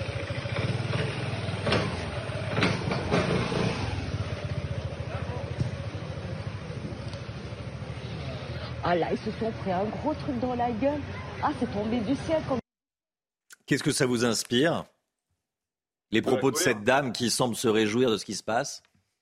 De la colère. De la colère. J'espère que cette dame euh, a pris conscience que son comportement euh, est constitutif d'une infraction pénale hein, qui s'appelle le happy slapping, c'est-à-dire diffuser des images de violence euh, volontairement en sachant qu'elles vont être commises. Ben, c'est constitutif d'une infraction pénale hein, qui est punie, je crois, jusqu'à 5 ans de prison et 75 000 euros d'amende, si je ne dis pas de bêtises. Ce sont des propos qui sont totalement irresponsables et qu'on n'arrive pas à comprendre. Les policiers sont là pour, pour sécuriser et s'assurer de la tranquillité de, de tout à chacun et à Sevran comme ailleurs. Euh, quand on voit les projectiles qui arrivent, enfin, ils tombent pas pour le coup sur les policiers, c'est bien heureux. Par contre, euh, vous voyez bien que ça tombe sur, les, sur des, habitants du quartier qui, eux, n'ont rien demandé à personne. Donc les policiers sont là pour faire leur travail, sécuriser et tranquilliser le secteur. Euh, et on voit ce type de comportements qui sont particulièrement agaçants. Voilà. Oui. Pas dire énervant. c'est un euphémisme, mais bon. merci beaucoup, monsieur. Merci beaucoup, Erwan Germer d'être, euh, d'avoir été en direct avec nous ce matin dans, la matinale. Très bonne journée à vous. 7h15. Bon réveil à tous. Tout de suite, c'est le point info. Chanel Housteau. Nous avons un passé commun qui est complexe et douloureux. Ce sont les mots d'Emmanuel Macron au premier jour de sa visite en Algérie. Le président de la République a annoncé la création d'une commission d'historiens français et algériens sur la colonisation. Objectif, ouvrir une page nouvelle dans les relations entre les deux pays. La rentrée scolaire, c'est dans moins d'une semaine et nouveauté, cette année, les élèves seront bientôt tous évalués. Des évaluations nationales pour tester leurs acquis existent déjà pour les classes de CP, CE1, 6e et seconde. Et mi-septembre, ce sera au tour des élèves de CM1 et de 4e avant d'étendre cette mesure à tous les niveaux.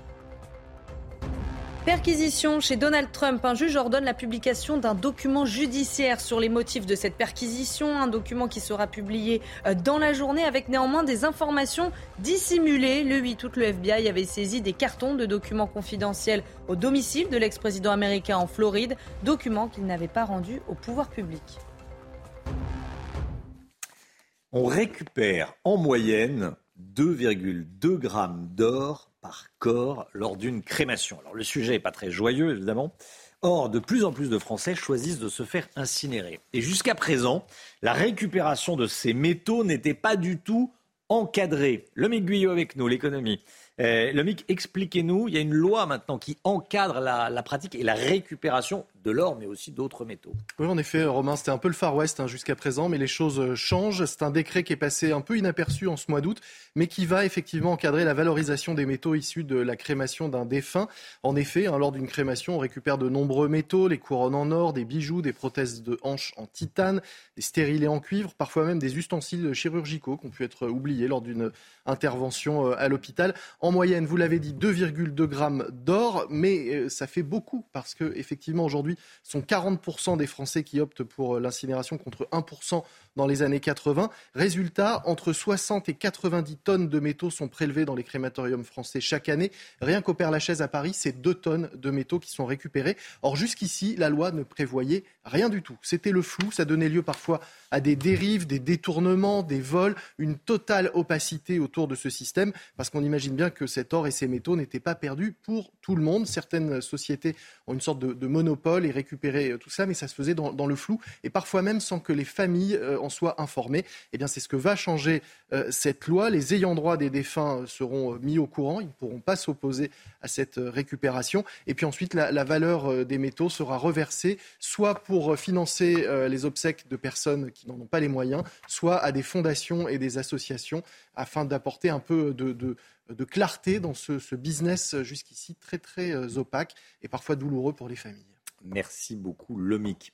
On va parler d'un autre sujet, les scooters électriques, les ventes de scooters électriques explose en ce moment, Chana. Hein. Et oui, puisque le stationnement des deux roues deviendra payant à Paris dès euh, le 1er septembre, donc jeudi prochain. Et les modèles électriques, eux, pourront stationner gratuitement. D'où euh, cette hausse des ventes. Reportage à Paris de Clémence Barbier, Maureen Vidal et Pierre-François Altermat. La conduite est encore un peu hésitante. Laurent essaye pour la première fois de conduire un scooter électrique car avec son ancien scooter thermique, il devra bientôt payer le stationnement à Paris. La première chose que j'ai vue en rentrant de vacances, c'est vrai que c'est le payant, hein, comme tout le monde. voilà. Mais euh, donc, on savait que ça allait venir. Moi, je m'attendais à plutôt octobre ou novembre. Jusqu'à 3 euros de l'heure dans certains arrondissements de la capitale pour garer son deux roues, alors que pour les modèles électriques, c'est gratuit. Rajouter et le coupe-circuit. J'ai fait mon calcul, euh, bah, ça va me coûter très très cher avec, euh, en plus avec l'essence, même si l'essence a diminué. Mais euh, ouais, ça va être. Puis le- mon scooter est un petit peu vieux, donc euh, c'est peut-être l'occasion de, de le changer. Dans cette concession, les ventes de scooters électriques ont doublé en quelques mois seulement. En fait, il y a deux types de clients. Vous avez des gens qui savaient, euh, qui pensaient euh, passer à l'électrique depuis un petit moment, et puis d'autres qui viennent plutôt contraints et forcés, euh, un peu en rechignant, et je peux tout à fait les comprendre. Selon l'association Constructeurs Européens Motocycles, les ventes de scooters électriques ont bondi de 8% l'an dernier. Les scooters thermiques vendus, eux, ont légèrement baissé, moins 0,8%. Voilà, il va falloir payer euh, quand on roule avec un scooter thermique euh, pour, euh, pour stationner dans, dans la capitale et dans les grandes villes. Donc euh, c'est pour ça que maintenant, euh, il y a une explosion des ventes de scooters électriques. Pierre Chasseret avec nous. Bonjour Pierre. Bonjour Romain. Vous allez vous pencher, vous, sur euh, quelque chose qui vous agace, j'ai l'impression. Euh, ceux qui roulent au milieu sur l'autoroute. Il va y en avoir beaucoup aujourd'hui, parce que c'est rouge, hein c'est rouge, bison futé voie rouge à cause des retours de, de vacances. Un automobiliste, un automobiliste sur trois roule sur la voie du milieu euh, sans jamais se, rabattre. Ça vous agace. Déjà, est-ce qu'on a le droit, est-ce qu'on n'a pas le droit? Vous allez nous expliquer tout ça. À tout de suite. L'automobile avec vous, Pierre Chasseret. Bonjour Pierre.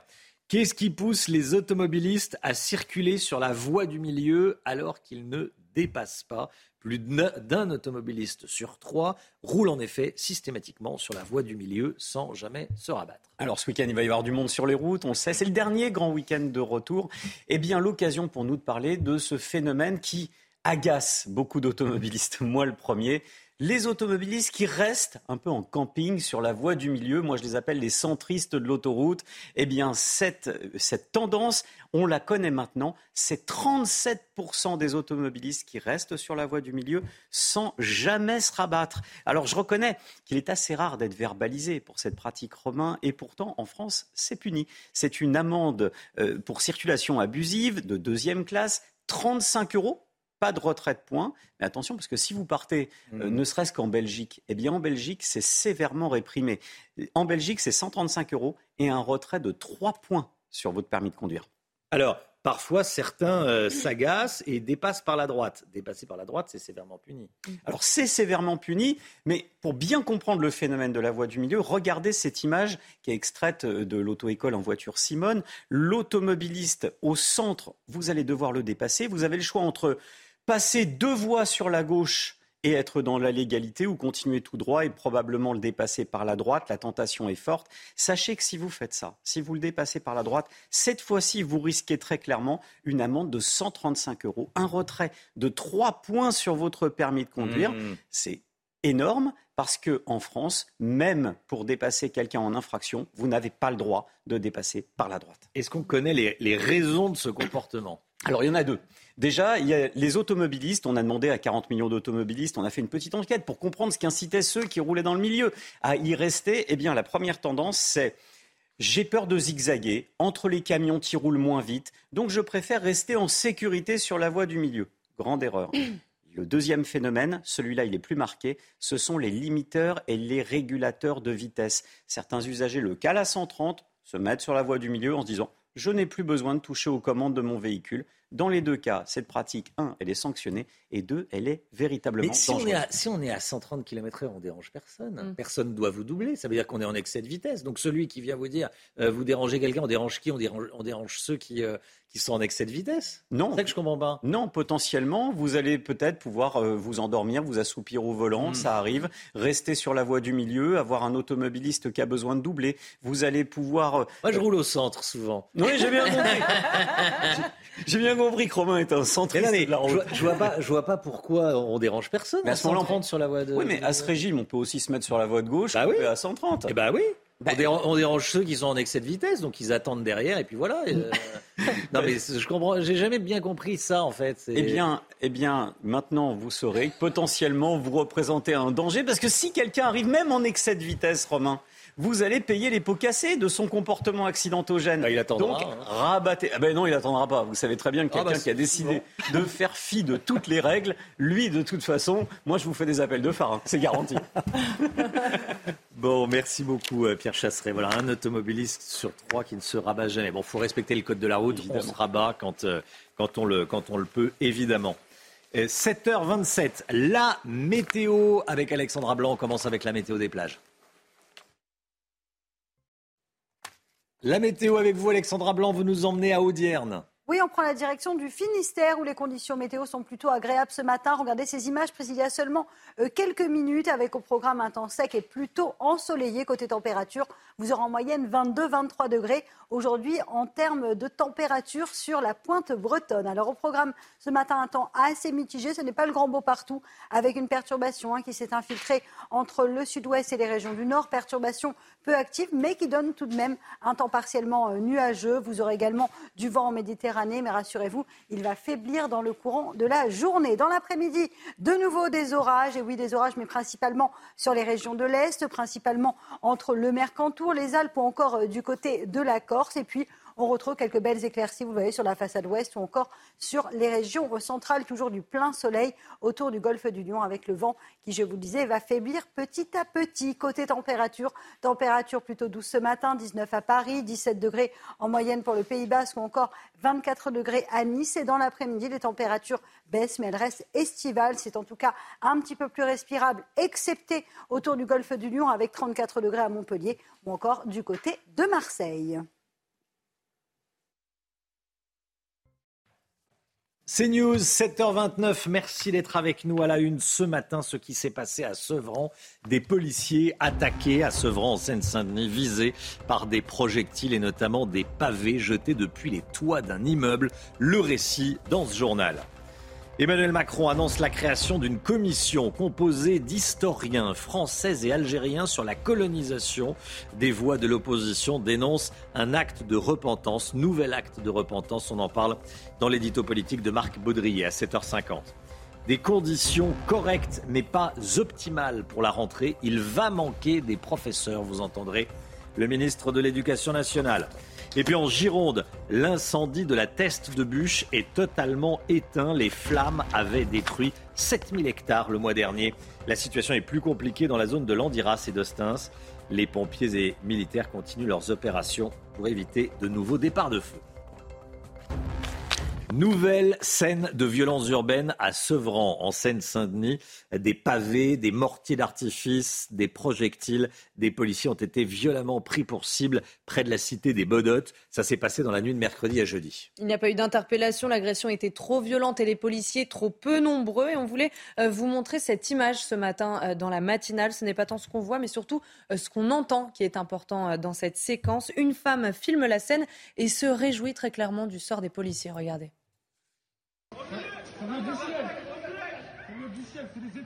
C'est des étoiles. Bien dit, bien dit, putain. Oh là, je, je, je voulais la voir se tirer comme des, comme des lapins, la bande de merde. Putain. Trop rire. Oh, qu'est-ce qu'ils se sont pris Allez, sauvez-vous, la bande de merde. Ah oui. En face, en face. En face.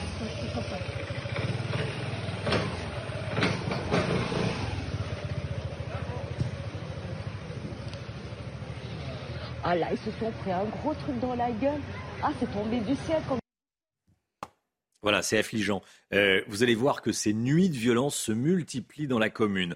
Reportage de Sacha Robin et Olivier Gangloff avec le récit d'Adrien Spiteri et Thibault Marcheteau. Vers 1h du matin, dans la nuit de mercredi à jeudi, dans le quartier des Bedottes à Sevran, une équipe de policiers a de nouveau été prise à partie avec des pavés et des mortiers d'artifice. Si aucun policier n'est blessé, ces attaques se multiplient. C'est une nouvelle, euh, une nouvelle nuit de violence qui a, qui a frappé la, commune. hein.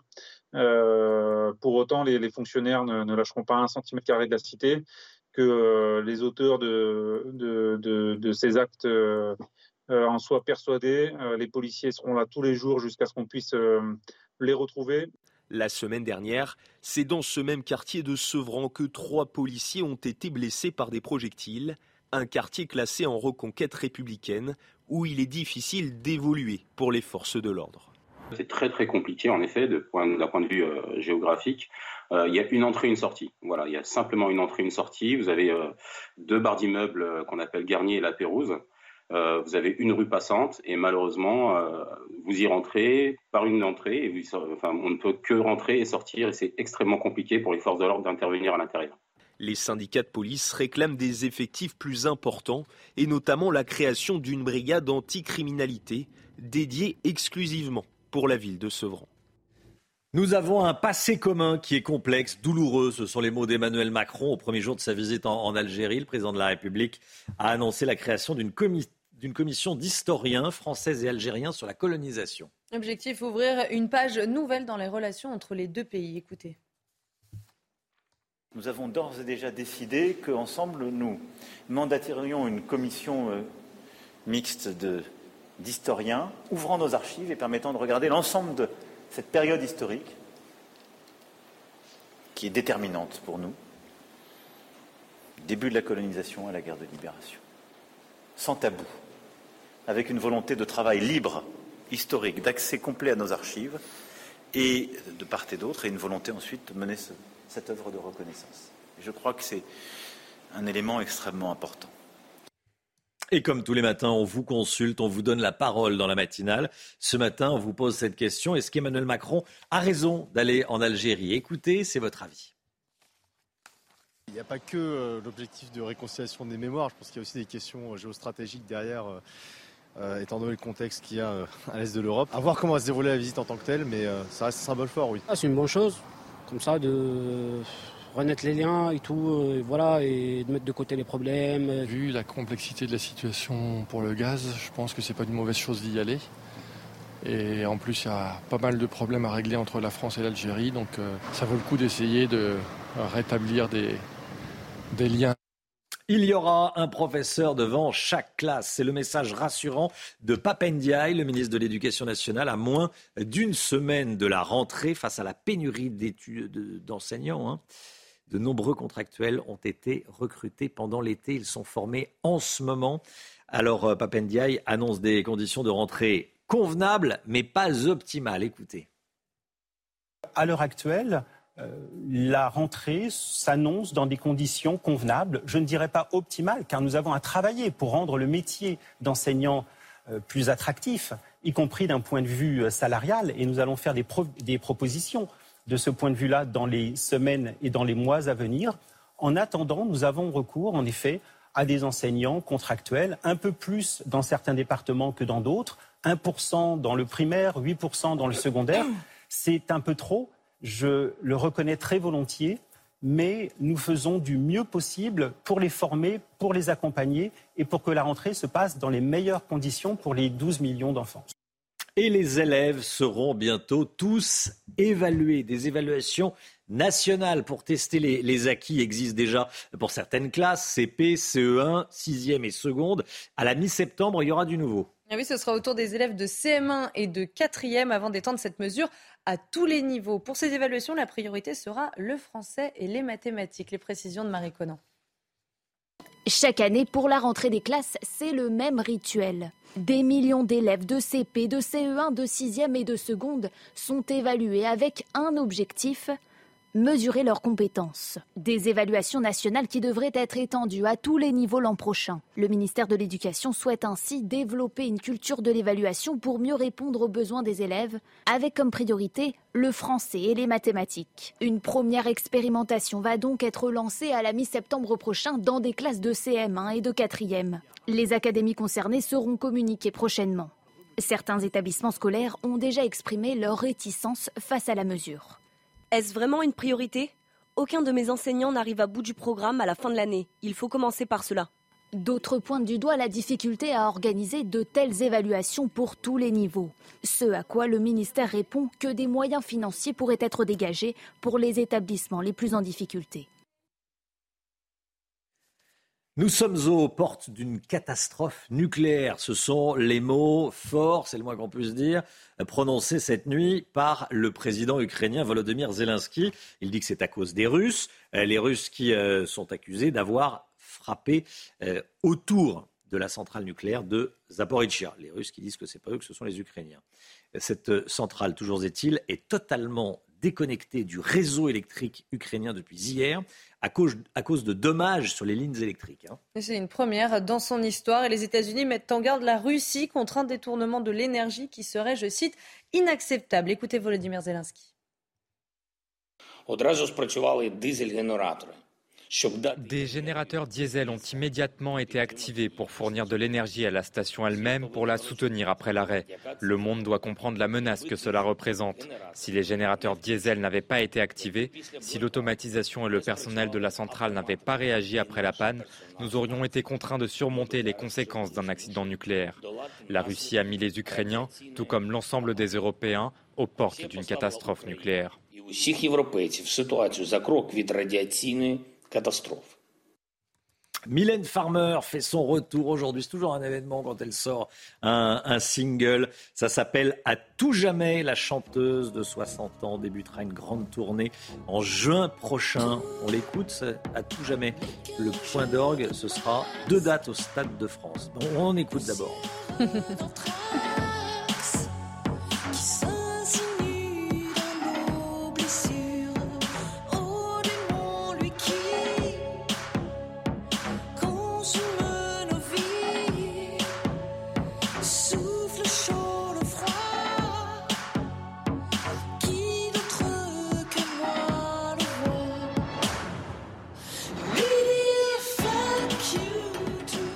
Signé Farmer. Hein.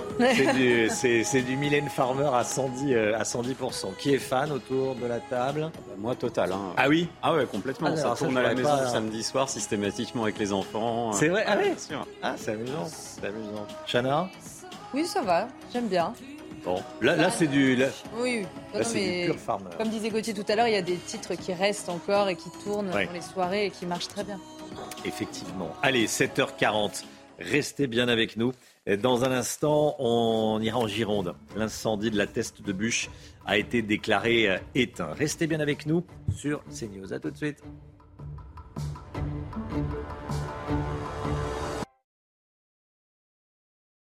La fin de l'abondance, c'est la fin de l'abondance, la fin de l'insouciance. Bon, ce sont des mots qu'on retient de ce qu'a dit le président de la République avant le, dernier Conseil des ministres, le premier Conseil des ministres, enfin le, oui, le, dernier, là, le précédent. Euh, Michael Chailloux et Éric de Reitmaten étaient, euh, eux, au Festival des entrepreneurs de BPI France à Perros-Guirec, en Bretagne. Ils ont fait réagir les patrons à ces mots du président. Écoutez.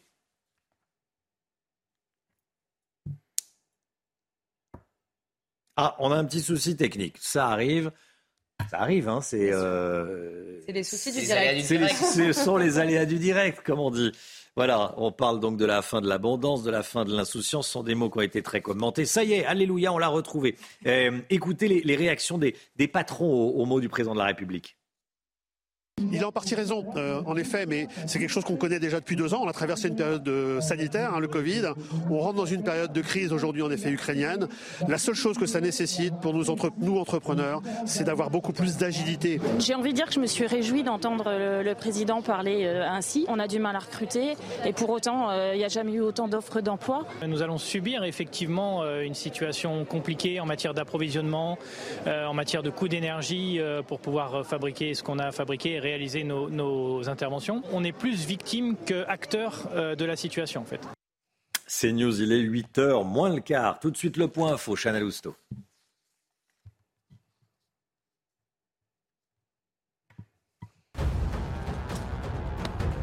Près d'un mois après le lynchage de trois policiers à la guillotière à Lyon, l'envoi de renforts affiche des résultats euh, significatifs. Dans cette zone, 4000 contrôles ont eu lieu en un mois, également 500 contraventions et 400 interpellations. Euh, depuis la mise en place de la brigade spécialisée de terrain en février dernier, on recense 800 interpellations. L'été prochain, vous pourrez payer vos billets de train en plusieurs fois. L'heure est encore aux négociations, mais c'est prévu pour mi-2023, selon une information euh, du Parisien. La SNCF réservera ses paiements en plusieurs fois aux grandes lignes TGV, Ouigo et Intercité à partir euh, d'un certain montant. En revanche, cette mesure ne s'appliquera pas aux billets de TER à 20, 30 ou 40 euros.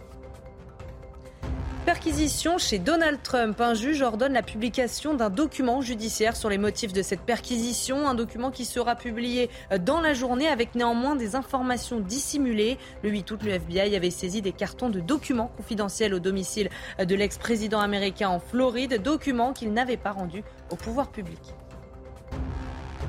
Je voulais qu'on aille en Gironde. L'incendie de la Thèse de Bûche a été déclaré éteint. Ça y est, les flammes avaient détruit 7000 hectares le mois dernier, Chada. Dans la zone de Landiras et d'Ostens, la situation est plus compliquée. Les pompiers et militaires sur place continuent euh, leurs opérations pour éviter de nouveaux départs de feu. Reportage signé Jérôme Ampenou. En Gironde, les pompiers sont toujours sur le qui-vive. Le sol est toujours chaud et les départs de feu fréquents. Le départ de feu serait à l'origine d'un impact de foudre. La, foudre est tombée dans la nuit. Euh, le feu a, tapé un pin et est ressorti. Les conditions météo restent, restent agréables pour la saison estivale, mais défavorables en termes de, feu de forêt. Donc, euh, et la pluie qui est tombée n'est pas suffisante pour, euh, pour le, le récit. Le feu de l'Andiras est loin d'être éteint. Même si l'on ne voit plus de fumée au loin, ils sont toujours là, en sous-sol, alimentés par de la lignite. Une roche de type charbon il faut repérer les points chauds avec des caméras thermiques et traiter rapidement. Afin de casser la propagation du feu qui est en sous-sol, à peu près à 80 cm, on a, creusé on a essayé de creuser un pare-feu. Donc on a noyé une zone et là on, fait une action supplémentaire de cassage de, racines euh, qu'on va valoriser par, par du noyage. De nombreux moyens sont toujours sur le terrain car la zone est immense. Actuellement, on dispose d'un peu plus de 300 euh, personnels civils et militaires avec des appuis aériens qui nous permettent de faire de la connaissance au moyen de caméras thermiques et de traiter les différentes sautes qu'on peut avoir ça et là. Ne serait-ce que cette nuit, on a une petite reprise de quasiment un hectare sur le nord du, dispositif, donc euh, ça demande une vigilance euh, quotidienne et permanente de nos services. Ici, beaucoup espèrent que l'été va enfin prendre fin avec des pluies abondantes pour limiter les risques de départ de feu. Au Royaume-Uni, la pesée des animaux a commencé aux eaux de Londres. Les soigneurs ne peuvent pas peser les, les 15 000 animaux en même temps, forcément. Alors, c'est chacun son tour. On va regarder les images, Romain, c'est trop mignon. On va commencer avec les pingouins qui se prêtent au jeu. Regardez, en file indienne, chacun son tour. Et puis après, c'est au tour des singes écureuils de passer sur la balance. Et puis, autre gabarit, les chameaux euh, de Bactriane. Celui-ci fait près de 700 kilos. Voilà, vous voyez euh, les singes écureuils. Et le chameau maintenant. Et le chameau. Alors lui, il pèse ah oui, 700, oui, 600, 670. Moi, je l'ai un peu grossi. Bon, tout le monde sait euh, combien il pèse. Hein. Secret pour personne. Et là, il y a un, il y a un tigre, euh, un tigre agile. C'est magnifique. La pesée annuelle. Allez, 7h47. Restez bien avec nous. Euh, tout de suite, c'est l'économie. Avec vous, le Mic Guyot. Plus de la moitié des réacteurs nucléaires français est à l'arrêt. Pour quatre d'entre eux, cet arrêt va durer plus longtemps que prévu. Ça, on l'a appris en fin, d'après-midi hier. Sans ces réacteurs, la situation économique d'EDF, déjà fragile, risque de se tendre encore un petit peu plus, le MIC. Hein. Oui, exactement, euh, Romain. Nous avons en France 56 réacteurs euh, nucléaires qui assurent à peu près 70% de la production euh, énergétique française. Or, cet été, 32 réacteurs sont à l'arrêt. Pour une vingtaine d'entre eux, c'est normal. Hein. Comme c'est l'été, on consomme moins. Et donc EDF en profite pour faire des opérations de maintenance et notamment euh, recharger les réacteurs en combustible. En revanche, pour 12 d'entre eux, c'est anormal. Euh, leur arrêt est dû à un problème de corrosion qui peut avoir des conséquences sur la sécurité qu'il faut donc régler. On espérait début août que ces réacteurs pourraient être remis en service à la rentrée, mais vous l'avez dit, on a appris hier que pour au moins 4 d'entre eux, ça ne serait pas le cas et qu'il allait falloir prolonger donc leur arrêt au-delà de l'automne. Alors, qu'est-ce que ça veut dire? Ça veut dire qu'on risque de manquer d'électricité cet hiver? Alors cet hiver, non, euh, rassurez-vous, EDF a assuré euh, hier pouvoir maintenir ses objectifs de production dans la fourchette basse, mais malgré tout les maintenir. En revanche, ça risque de poser un problème à plus long terme en fragilisant encore un peu plus EDF et ses finances qui sont déjà dans le rouge. En effet, le modèle économique d'EDF, eh c'est de vendre en fin d'année à prix fixe la production d'électricité prévue pour l'année suivante. Or, ces dernières années, les experts d'EDF, on peut le dire, hein, ils se sont totalement plantés en fixant le, prix de vente. Ils ont misé sur un prix relativement bas alors qu'on a assisté à une véritable flambée. On est passé de 100 euh, euros le mégawattheure il y a un an à 900 de prévision pour les, les mois qui viennent, c'est 800% d'augmentation. Or, le problème, eh bien, c'est que si la production est plus faible que prévu, ce qui est le cas avec les réacteurs à l'arrêt aujourd'hui, EDF doit racheter les quantités qu'il ne peut pas livrer, sauf qu'il ne les rachète pas au prix fixé en début d'année, mais au prix actuel. On a donc une sorte de double peine. D'un côté, EDF qui a bradé son électricité, et de l'autre, comme la production est plus faible, eh bien, il doit compenser. Ça coûte une fortune. On parle de 24 milliards d'euros, auxquels il faudra ajouter le coût du bouclier fiscal, 5 milliards, et alors qu'EDF va avoir besoin de 50 milliards d'investissements pour financer le chantier du futur parc nucléaire. Donc non, on ne manquera pas d'électricité cet hiver, mais EDF risque de sérieusement manquer d'argent pour assurer de quoi produire l'électricité dont nous aurons besoin dans les années qui viennent, d'où le projet de renationalisation qui devient euh, vraiment euh, indispensable pour sortir EDF de cette impasse dans laquelle l'entreprise se trouve aujourd'hui. Le Guyot, l'économie, tous les matins, dans la matinale de CNews. 7h50, restez bien avec nous dans un instant. Le voyage d'Emmanuel Macron en Algérie, le déplacement, vu par Marc Baudrier. A tout de suite. Bonjour Marc Baudrier, directeur adjoint de la rédaction de Boulevard Voltaire. Emmanuel Macron est depuis hier en Algérie. Deux grands enjeux dominent cette visite. Un enjeu énergétique avec ce gaz dont nous avons besoin et un enjeu purement politique et diplomatique lié à l'immigration. Euh, quel est l'enjeu le plus important selon vous, Marc? Alors à première vue, Romain, l'enjeu le plus brûlant, alors que l'automne et l'hiver approchent, c'est bien sûr le gaz, impossible pour le président français de laisser les Français grelotter de froid cet hiver et impossible de fermer nos usines faute de gaz pour les faire tourner. Pour cette visite, pendant cette visite, la France a donc les yeux rivés sur le gaz algérien. Mais en réalité, nous n'avons pas grand-chose à espérer de l'Algérie comme fournisseur de gaz et il suffit d'entrer un petit peu dans le concret le comprendre. Car le gaz ne se transporte pas aisément. Vous le savez, l'Algérie consomme la moitié du gaz qu'elle produit. Elle vend le reste à l'Espagne via deux pipelines dont un fonctionne peu ou pas à cause de ses mauvaises relations avec le Maroc. Elle en vend aussi à l'Italie du gaz via un troisième pipeline qui n'a plus qu'un très faible débit lorsqu'il arrive en France après avoir traversé les Alpes. Changer cela nécessiterait d'énormes travaux. Le reste, eh c'est du gaz naturel liquéfié. Nous en achetons 4 milliards de mètres cubes, 500 millions, 4 milliards 500 millions de mètres cubes par an à Alger. C'est 10% de la consommation française. Alors la France peut sans doute acheter un petit peu plus de gaz algérien, mais vous le voyez, Emmanuel Macron ne trouvera pas en Algérie à court terme les 8 milliards de mètres cubes que nous fournit jusqu'ici la Russie. Alors, est-ce qu'il peut s'en servir pour régler enfin le vieux conflit avec l'Algérie lié à l'immigration? Eh bien, c'est la question. D'abord, euh, oui, il peut, parce que euh, d'abord parce que le président français est tout de même dans la position d'un client en Algérie euh, pour le gaz. C'est lui qui signe le chèque, le gouvernement français. Ensuite, depuis 2021, la France achète plus à l'Algérie qu'elle ne lui vend de biens ou d'énergie, gaz compris. Enfin, la communauté algérienne de France envoie chaque année des milliards d'euros gagnés en France vers l'Algérie. Le président français a donc objectivement des cartes en main face au président algérien. Alors, euh, ça c'est... Vous vouliez ajouter un, point, hein, euh, Marc? Oui, alors est-ce qu'il peut s'en servir pour régler enfin le vieux conflit avec l'Algérie qui est lié à l'immigration? Eh Il doit le faire et les dossiers ne manquent pas. Euh, Algériens emprisonnés en France, dettes non payées envers les hôpitaux français, fraude aux retraites touchées en Algérie et surtout euh, pression migratoire continue de l'Algérie sur la France. Les débats mémoriels qui sont savamment entretenus par l'Algérie ne servent qu'à prolonger une situation qui est objectivement inacceptable pour la France. L'affaire des laissés-passer consulaires est emblématique. En 2019, près de 16 000 Algériens ont fait l'objet de mesures d'éloignement de la France.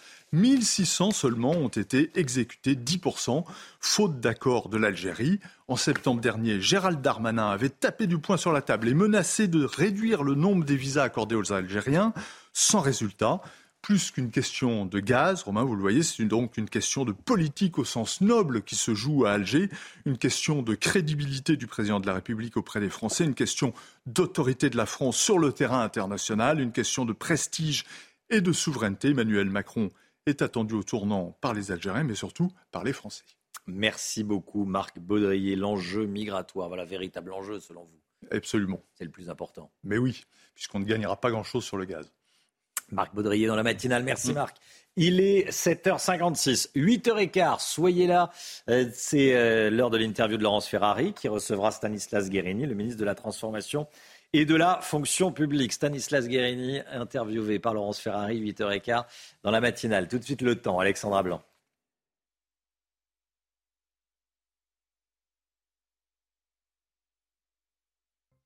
Ravi de vous retrouver avec des conditions météo relativement agréables aujourd'hui, mais ça ne sera pas le cas partout puisque c'est en quelque sorte une journée de transition avec euh, localement le retour d'un temps un petit peu plus nuageux entre le sud-ouest et le nord-est. On a une perturbation de très faible activité qui va donc circuler euh, sur le pays. Alors cet après-midi, on retrouvera toujours un peu d'instabilité, quelques orages, notamment entre les régions centrales et l'est du pays. Les orages peut-être un petit peu plus localisés entre le Mercantour, les Alpes ou encore euh, du côté de la montagne corse. Quelques bandes de beaucoup de grisailles également au pied des Pyrénées et puis toujours quelques petits nuages en allant vers la pointe bretonne, partout ailleurs du beau temps entre le bassin aquitain et le nord. Les températures, températures un peu plus respirables aujourd'hui avec 27 à Paris, 29 degrés euh, pour Toulouse, 28 degrés à Lyon, tandis que la chaleur se maintient autour du golfe du Lyon avec 34 degrés à Montpellier ou encore du côté de Marseille. La suite du programme, un week-end globalement assez calme en perspective avec seulement quelques orages sur les frontières de l'Est samedi après-midi,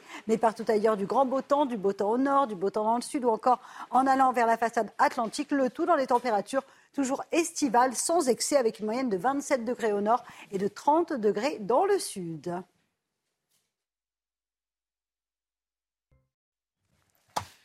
CNews, il est 7h58. Merci d'être avec nous. Merci d'avoir choisi CNews pour démarrer euh, cette journée. On est ensemble, l'équipe de la matinale est là. On est avec Chana Lousteau, on est avec Gauthier Lebret, Michel Chevalet nous accompagne ce matin et Lomique Guyot, évidemment, euh, pour l'économie. On parle beaucoup d'électricité. Euh, aujourd'hui, c'est d'ailleurs la, une du journal de, de 8 h Écoutez, la proposition d'EDF pour éviter les coupures d'électricité cet hiver on pourra payer moins cher l'électricité toute l'année, sauf les jours de forte demande, les jours rouges. On va vous expliquer comment ça va fonctionner. Des policiers attaqués à Sevran, visés par des projectiles et notamment des pavés jetés depuis les toits d'un immeuble. Le récit dans ce journal. Des conditions correctes mais pas optimales pour la rentrée. Il va manquer des professeurs. Combien? On va voir ça avec Gauthier Lebret. A tout de suite Gauthier. Volodymyr Zelensky a déclaré qu'à cause des Russes, l'Europe était aux portes d'une catastrophe nucléaire. La centrale de Zaporizhia a été déconnectée du réseau. Faut-il s'inquiéter? Je vous poserai cette question. Et Michel Chevalet, dans un instant. A tout de suite, Michel. Faut-il craindre des coupures d'électricité cet hiver en France? En tout cas, le gouvernement veut tout faire pour l'éviter.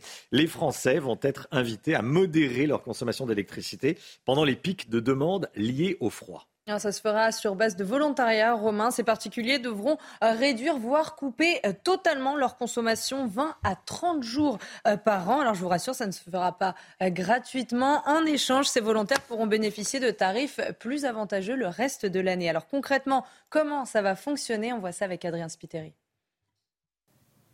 Pour éviter une pénurie d'électricité cet hiver, la ministre de la Transition énergétique Agnès Pannier-Runacher a un plan. Le gouvernement entend encourager fortement les comportements permettant de réduire les consommations au moment les plus tendus, contribuant à réduire les tensions sur notre système électrique. L'idée est de proposer à des particuliers ou PME volontaires des tarifs très avantageux, mais en cas de pic, de réduire, voire couper totalement leur consommation électrique. Pour aider et inciter les fournisseurs d'électricité à proposer ces formules d'effacement tarifaire, l'État a prévu un appel d'offres doté d'un budget de 30 millions d'euros. Un système que connaissent depuis plusieurs années les industriels gros consommateurs d'électricité.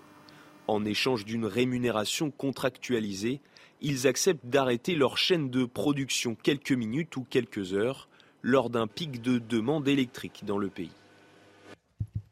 Nouvelle scène de violence urbaine à Sevran, en Seine-Saint-Denis. Des pavés ont été jetés depuis le toit d'immeuble sur des policiers, des policiers qui ont été violemment pris pour cible. Ça s'est passé près de la cité des Bodottes dans la nuit de mercredi à jeudi. Il n'y a pas eu d'interpellation. Hein. L'agression était trop violente et les policiers trop peu nombreux. On voulait vous montrer euh, cette image ce matin dans la matinale. Ce n'est pas tant ce qu'on voit, mais surtout ce qu'on entend qui est important euh, dans cette vidéo. Une image filme la scène et se réjouit très clairement euh, du sort des policiers. Écoutez. Du ciel, c'est des étoiles. C'est des étoiles. Bien dit, bien dit, putain. Oh là, je, je, je voulais la voir se tirer comme des, comme des lapins, la bande de merde. Putain. Trop rire. Oh, qu'est-ce qu'ils se sont pris Allez, sauvez-vous, la bande de merde. Ah oui. En face, en face. Sont là. En face. Ils sont là.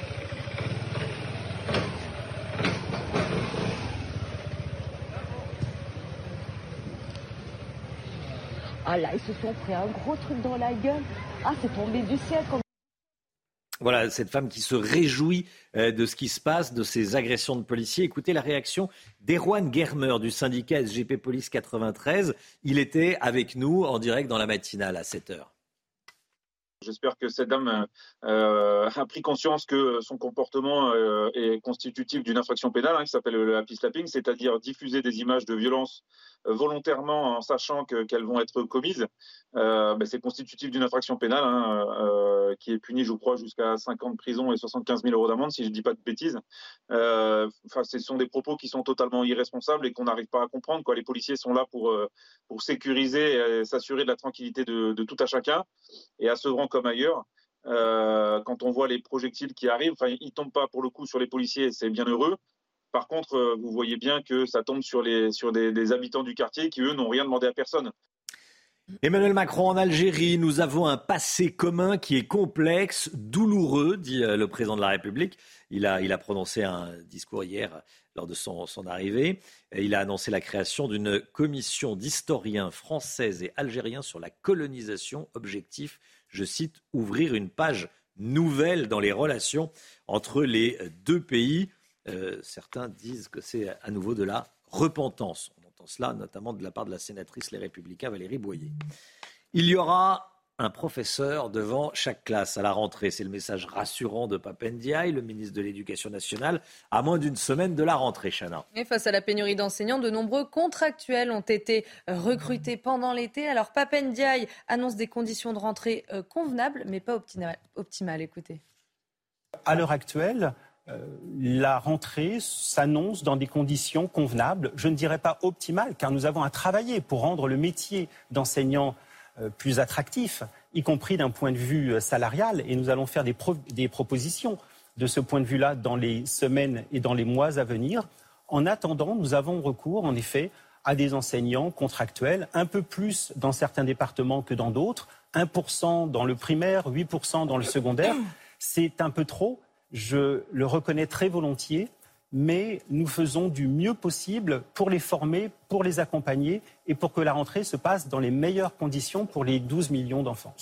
Gauthier Lebret avec nous, avec ce manque de professeurs. La rentrée, il ne faut pas se le cacher, s'annonce compliquée. Hein oui, pas optimal. Vous avez entendu l'aveu du ministre de l'Éducation nationale. Il manque 4000 profs. Alors, Papendia s'était engagé à ce qu'il y ait un enseignant devant chaque classe. Les syndicats répondent, ça sera plutôt un adulte devant chaque classe, puisque Papendia va embaucher 3000 contractuels à la rentrée. Alors, ces 3000 contractuels seront formés en 4 jours. C'est des bacs plus 3, parfois même moins. Des exceptions existent. Exemple très concret, un juriste peut devenir demain, avec cette formation, euh, professeur.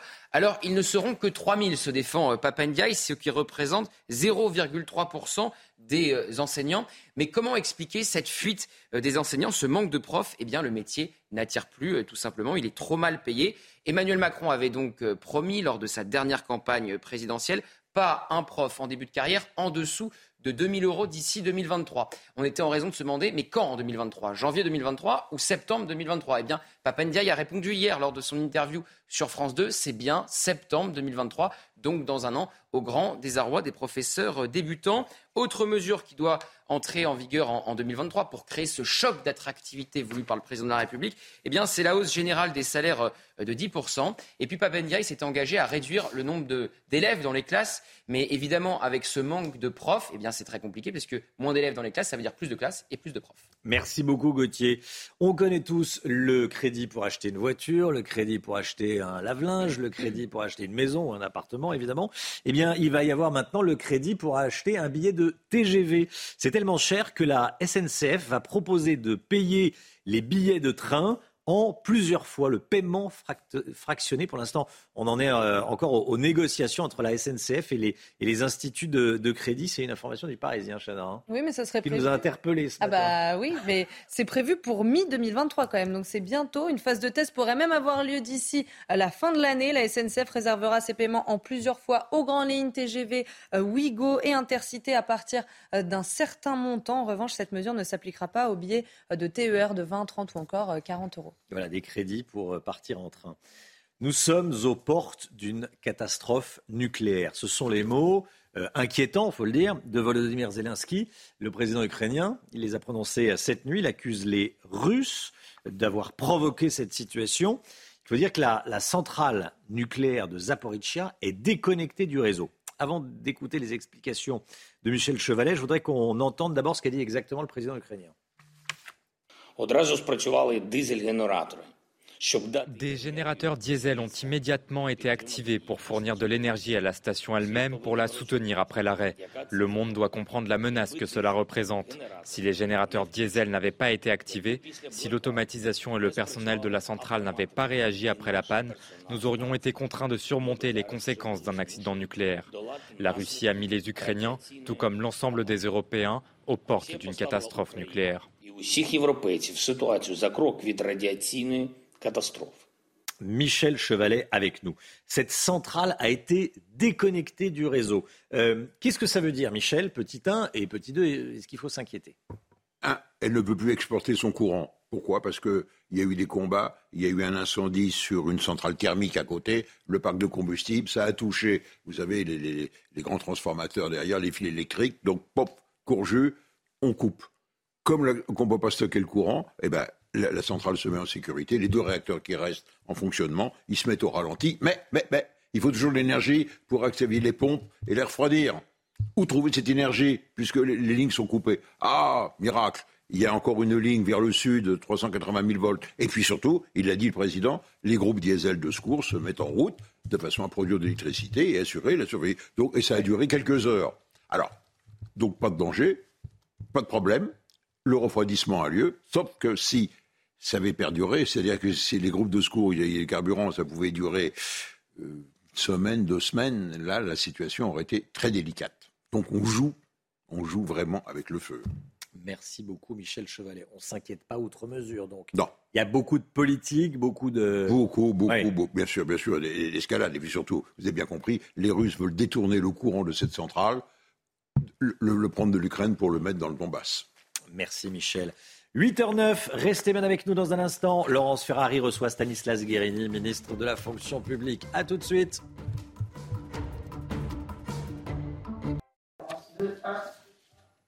C'est News, il est 8h13. Bienvenue à tous. Merci d'être avec nous. Dans un instant, Laurence Ferrari, vous recevrez Stanislas Guérini, le ministre de la Transformation et de la Fonction publique. Mais tout de suite, c'est le point info avec vous, Chana Lousteau. La rentrée, c'est dans moins d'une semaine et nouveauté cette année, les élèves seront bientôt tous évalués. Des évaluations nationales pour tester leurs acquis existent déjà pour les classes de CP, CE1, 6e et seconde. Et mi-septembre, ce sera au tour des élèves de CM1 et de 4e avant d'étendre cette mesure à tous les niveaux. À l'approche de la fin des vacances d'été, l'heure des premiers bilans du tourisme a sonné et ils sont plutôt bons. La fréquentation a retrouvé quasiment son niveau d'avant-crise sanitaire et pourrait même le dépasser. À Paris, près de 10 millions de touristes ont visité la capitale entre début juin et fin août. Et puis la SNCF a transporté 23 millions de voyageurs cet été, un été de tous les records. Perquisition chez Donald Trump. Un juge ordonne la publication d'un document judiciaire sur les motifs de cette perquisition. Un document qui sera publié dans la journée avec néanmoins des informations dissimulées. Le 8 août, le FBI avait saisi des cartons de documents confidentiels au domicile de l'ex-président américain en Floride. Documents qu'il n'avait pas rendus au pouvoir public.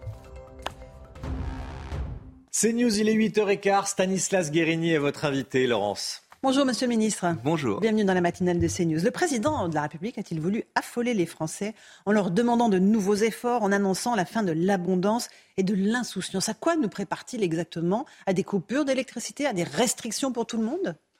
Bah, D'abord, il a été dans son rôle. Il a dit la réalité des choses. Évidemment, comment imaginer après l'été qu'on vient de vivre euh, qu'on ne soit pas dans une société qui est celle de la fin de l'abondance? Vous voyez euh, les difficultés d'approvisionnement en eau, euh, en énergie, en liquidité aussi monétaire, évidemment. Donc il a dit la réalité des choses et c'est bien, le rôle du président de la République que de tracer ce chemin. On est d'accord, mais la réalité, nous avons, l'abondance pour, un pays où il y a 10 millions de personnes en dessous, ou 9 millions de personnes en dessous du seuil de pauvreté, ça résonne douloureusement aux, aux, oreilles des Français. Mais, voyez, Vous le comprenez ça? Je, je, vois en tout cas des personnes un certain nombre logées, de responsables politiques, parce travail. que vous commentez là euh, ce qu'on dit plutôt des oppositions, Jean-Luc Mélenchon, etc.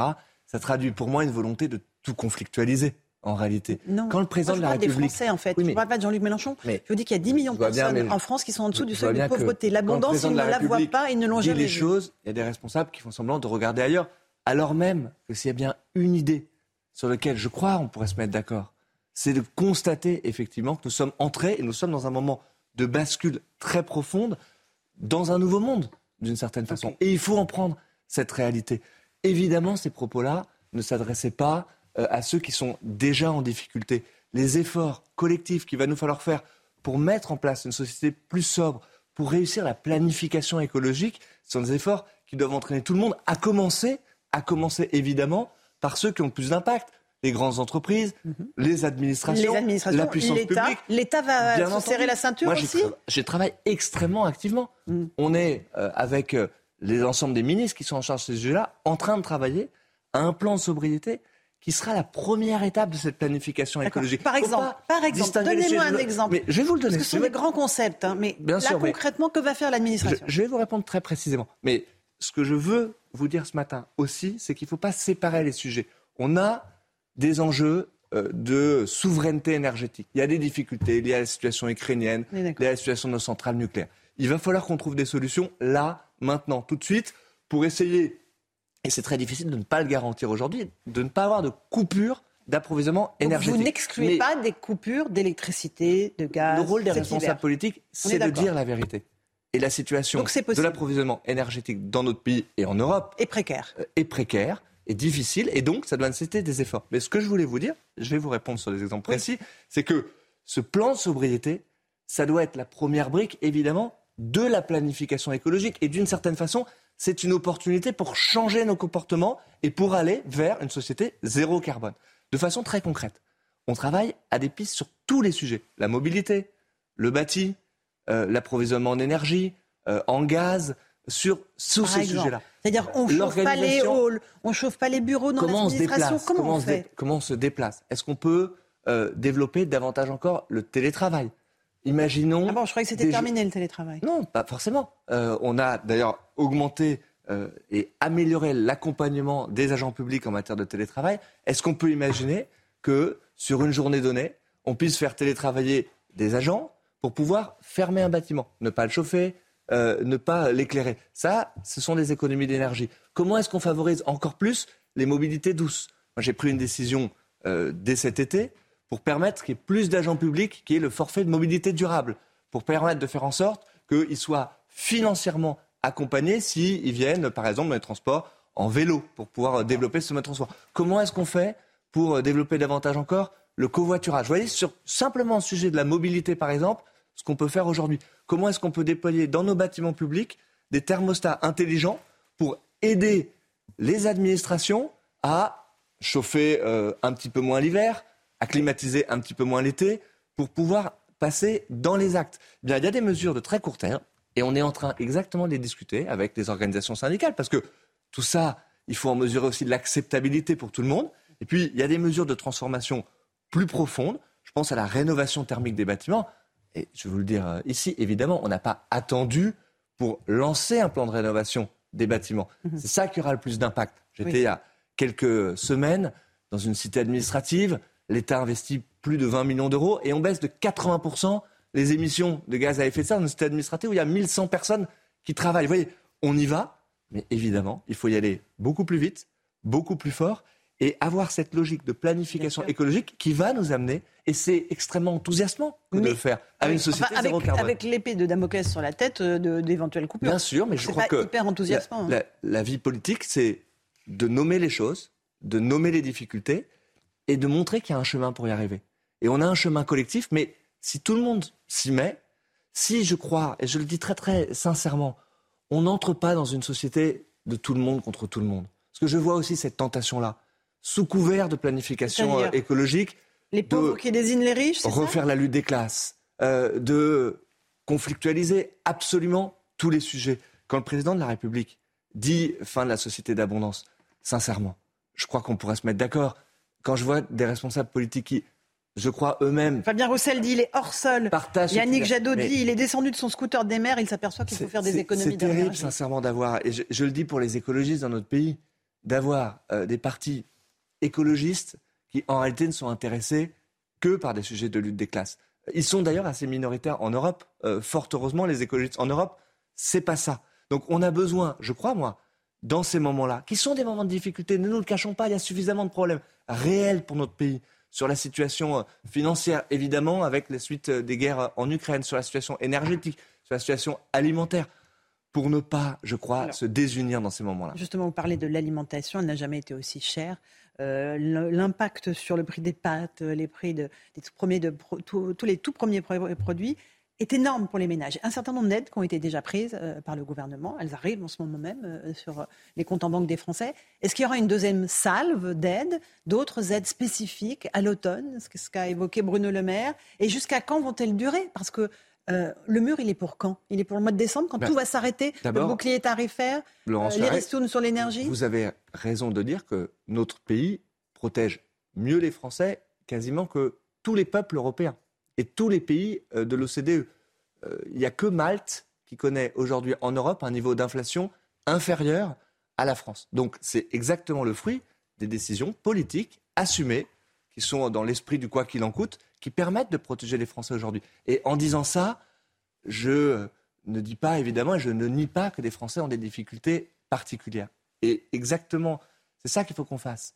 On ne peut pas continuer à effectivement avoir un dispositif où on paierait avec la dette de nos enfants la protection des Français tout ça va diminuer. on doit aussi, là aussi, le mur, c'est décembre. Être transparent, dire la vérité. On va devoir resserrer un certain nombre de dispositifs. Et la philosophie, je le crois, qui doit être la nôtre, c'est de resserrer ces dispositifs sur ceux qui en ont le plus besoin, sur justement les ménages qui sont les plus en difficulté, sur justement ceux qui sont au début de l'échelle des salaires. Et c'est vrai, je crois, pour les agents publics dont j'ai la charge, c'est vrai aussi pour les ménages et pour toute la population de façon générale. Donc mois de décembre, mois de novembre, fin de toutes ces aides et crise. Ça, sera euh, exactement les discussions qu'on aura autour des discussions budgétaires à l'automne. Et c'est ça. Il y a un certain nombre de décisions où on a d'ores et déjà annoncé qu'on allait continuer à protéger les Français. Euh, Bruno Le Maire, vous le citez, a pris des engagements très forts pour que ce bouclier tarifaire, je le redis encore une fois, qui n'est pas éternel. un dispositif quasiment unique au monde de protéger les Français nos voisins euh, voient en matière d'augmentation d'électricité, de gaz, augmentation de doublement, de triplement de la facture énergétique. Et nous, nous les protégeons 4% d'augmentation maximum pour l'électricité, zéro pour le gaz. Donc c'est extrêmement important.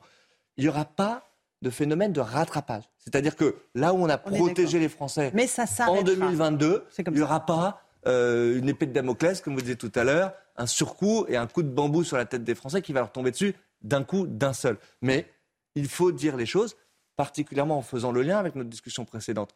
On ne peut pas indéfiniment subventionner des énergies carbonées, euh, sur-subventionner d'une certaine façon des énergies carbonées. Donc il faut faire les deux à la fois. Voilà, pardon, parce que c'est parfois un peu complexe, mais il faut assumer aussi la complexité des choses. C'est-à-dire aider dans un premier temps, à court terme, les Français à passer les caps, et puis bien sûr les accompagner dans la rénovation de leur logement, dans le changement de leur véhicule. Et la bonne nouvelle, c'est que ça marche. C'est que les primes à la conversion automobile, elles sont à des niveaux records. C'est qu'on n'a jamais rénové dans notre pays autant de logements qu'on est en train de faire aujourd'hui. On est en train d'accélérer pour le bâti public, euh, dont j'ai la charge en tant que ministre de la fonction publique, comme jamais on l'a fait auparavant. Donc, à la fois, je crois qu'il faut dire la vérité, dire les difficultés et montrer qu'il y a un chemin pour y arriver. C'est pour ça, je disais que c'est enthousiasmant. Il n'y a pas de projet de société soit plus enthousiasmant. Parlons de la fonction publique, puisque c'est votre dossier. Euh, l'attractivité euh, des métiers de la fonction publique est remise en cause.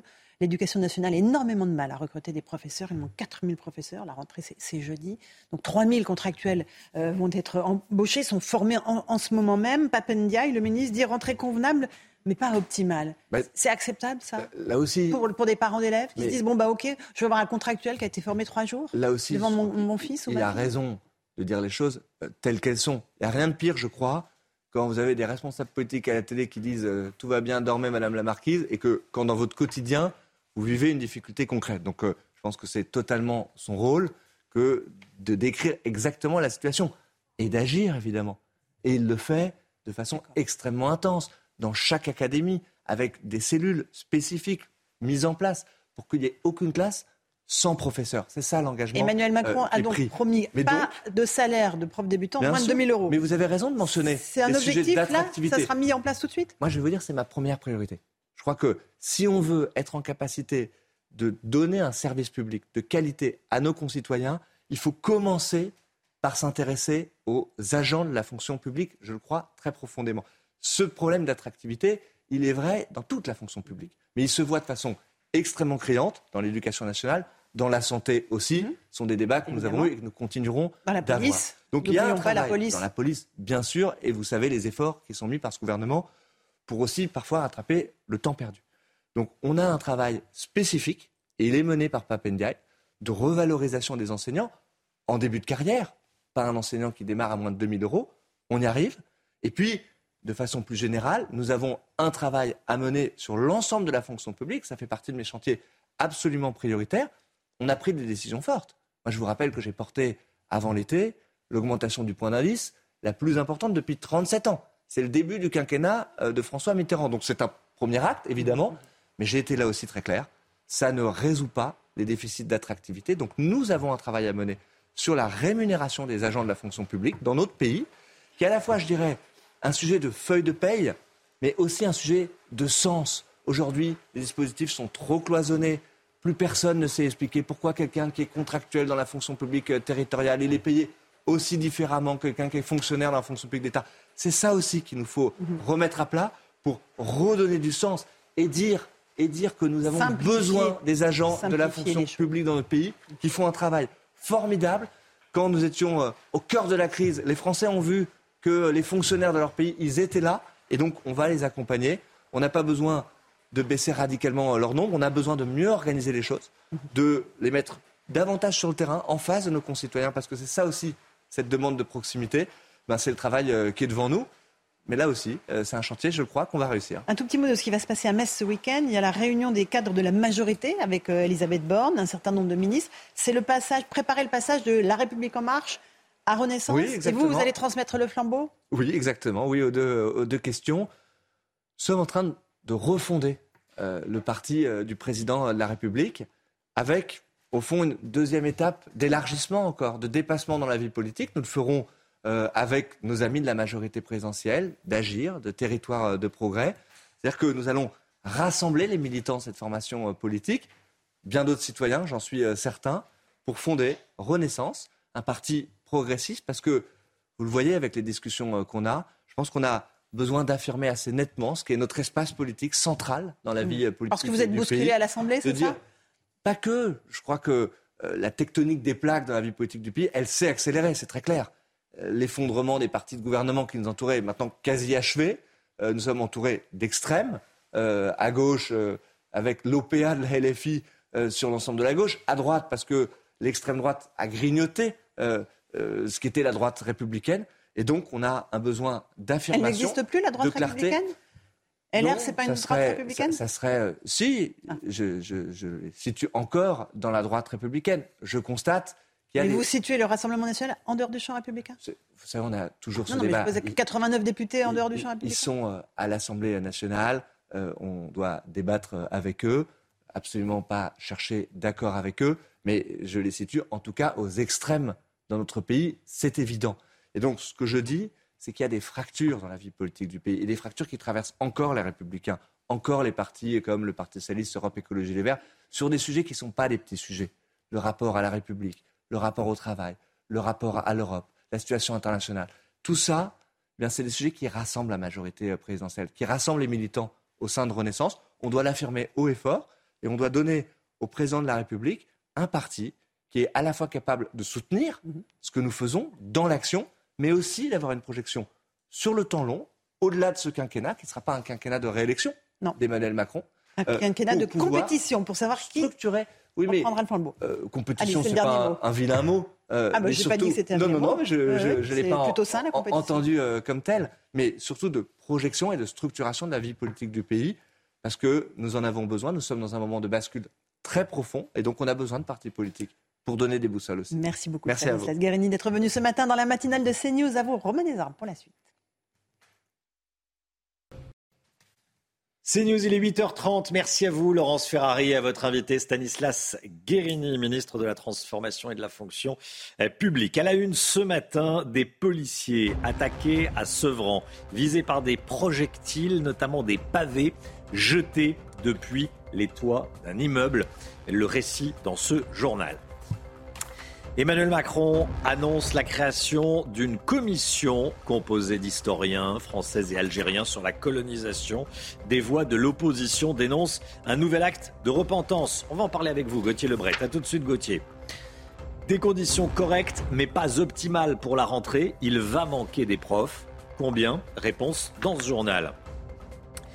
Il pourrait y avoir des coupures d'électricité cet hiver, car EDF prolonge l'arrêt de quatre réacteurs. Pour tenter d'éviter ces coupures, EDF va proposer une sorte de deal à ses clients. On va tout vous expliquer. De nouvelles scènes de violences urbaines à Sevran, en Seine-Saint-Denis. Des policiers ont été violemment pris à partie près de la cité des Bodottes. Je vous le disais dans les titres, des pavés ont été jetés euh, depuis euh, les toits d'immeubles. Ça s'est passé dans la nuit de mercredi à jeudi, Chana. Oui, il n'y a pas eu d'interpellation. Euh, l'agression était trop violente et les policiers étaient trop peu nombreux. Et on voulait vous montrer cette image ce matin dans la matinale. Ce n'est pas tant ce qu'on voit, mais ce qu'on entend qui est important dans cette séquence. Une femme filme la scène et se réjouit très clairement du sort des policiers. Écoutez.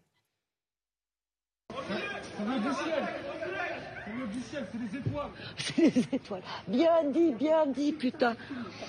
Oh là, je, je, je voulais la voir se tirer comme des, comme des lapins, la bande de merde. Putain. Trop rire. Oh, qu'est-ce qu'ils se sont Allez, pris sauvez-vous, la bande de merde. Ah oui. En face, en face. Là, là, En face.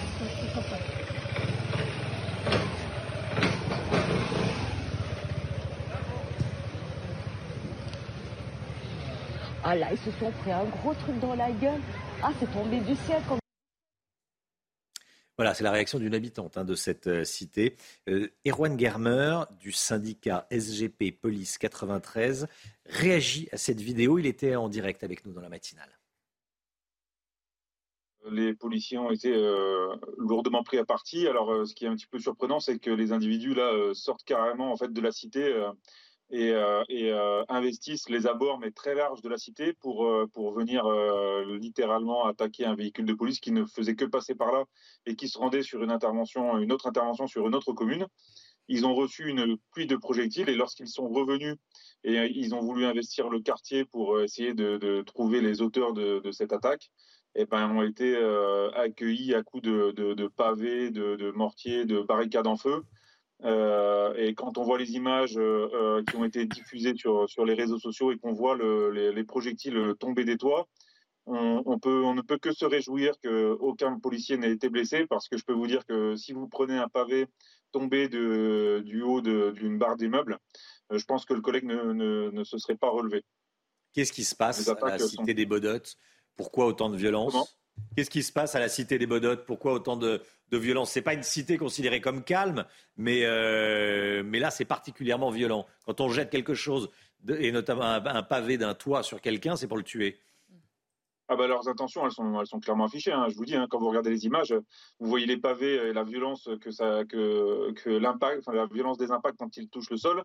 Bah, je voyais, enfin, il suffit juste de reprendre les images des arbres, des branches d'arbres qui tombent lorsque les pavés euh, euh, les traversent. Bah, imaginez-vous si ça tombe sur la tête d'un policier. Quoi. Je veux dire, les intentions des, des individus, de ces individus sont, sont clairement affichées. Hein. On a le sentiment qu'en en fait, ils ne s'arrêteront pas tant qu'il n'y aura pas un collègue au tapis.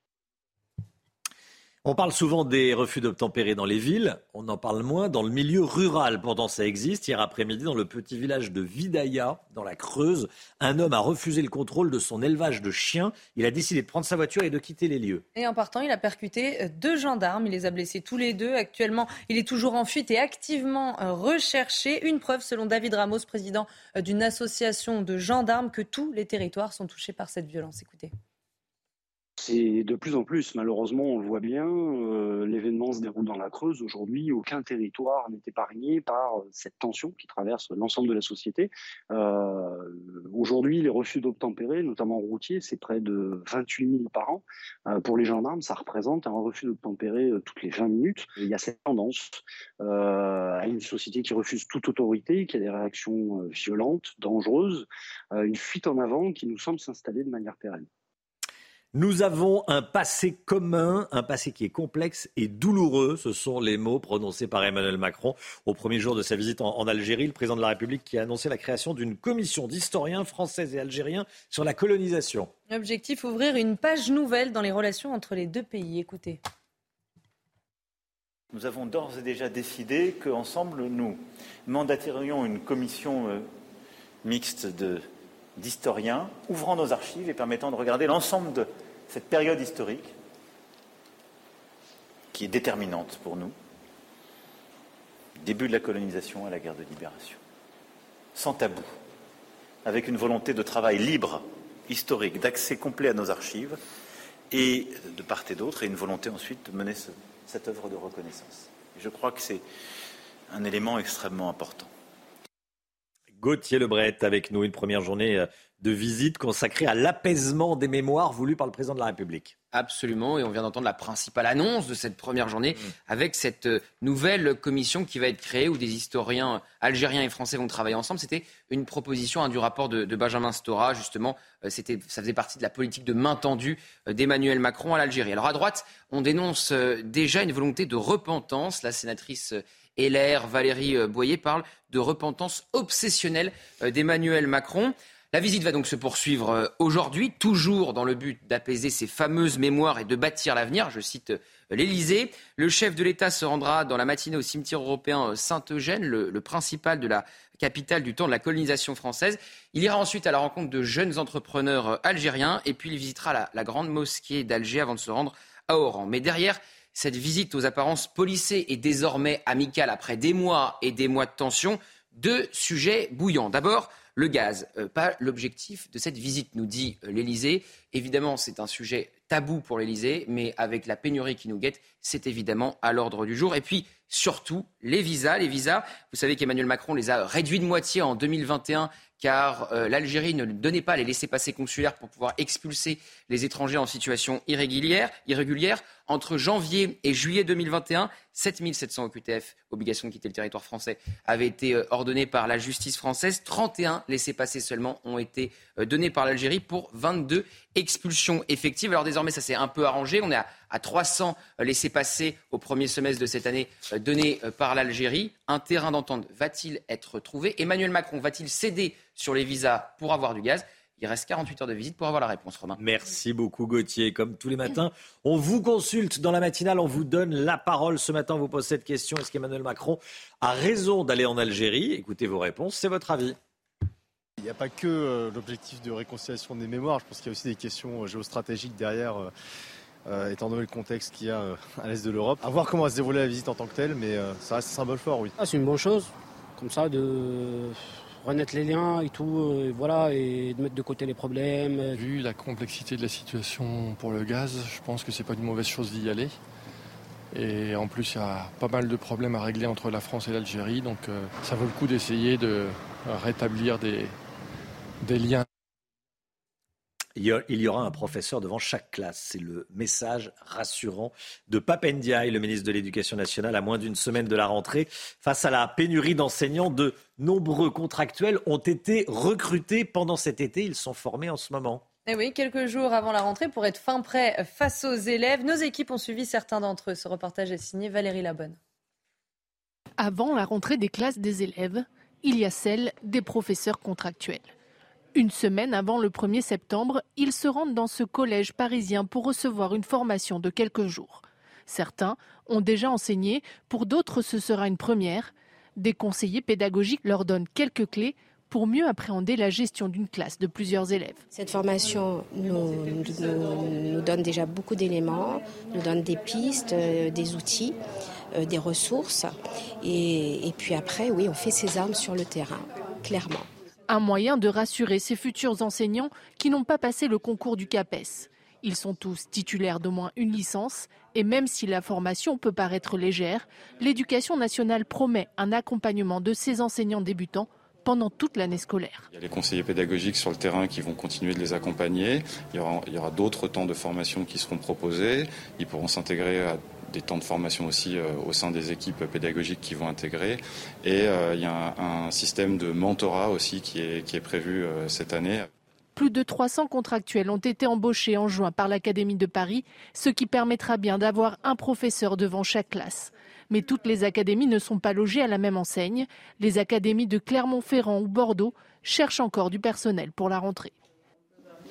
Est-ce qu'il faut craindre des coupures d'électricité pour cet hiver? Vous avez entendu Stanislas Guérini, le ministre de la fonction publique, interrogé par Laurence Ferrari, qui ne l'excluait pas. Bon, euh, le gouvernement veut en tout cas tout faire pour l'éviter. Les Français vont être invités à modérer leur consommation d'électricité pendant les pics de demande liés au froid. Alors ça se fera sur base du volontariat. Ces particuliers devront réduire, voire couper euh, complètement leur consommation 20 à 30 jours par an. Alors je vous rassure, ça ne se fera pas euh, gratuitement. En échange, ces volontaires pourront bénéficier de tarifs euh, plus avantageux le reste de l'année. Alors ce matin, on vous a posé cette question. Est-ce que vous êtes prêt à faire de nouveaux efforts comme le demande le gouvernement? Écoutez.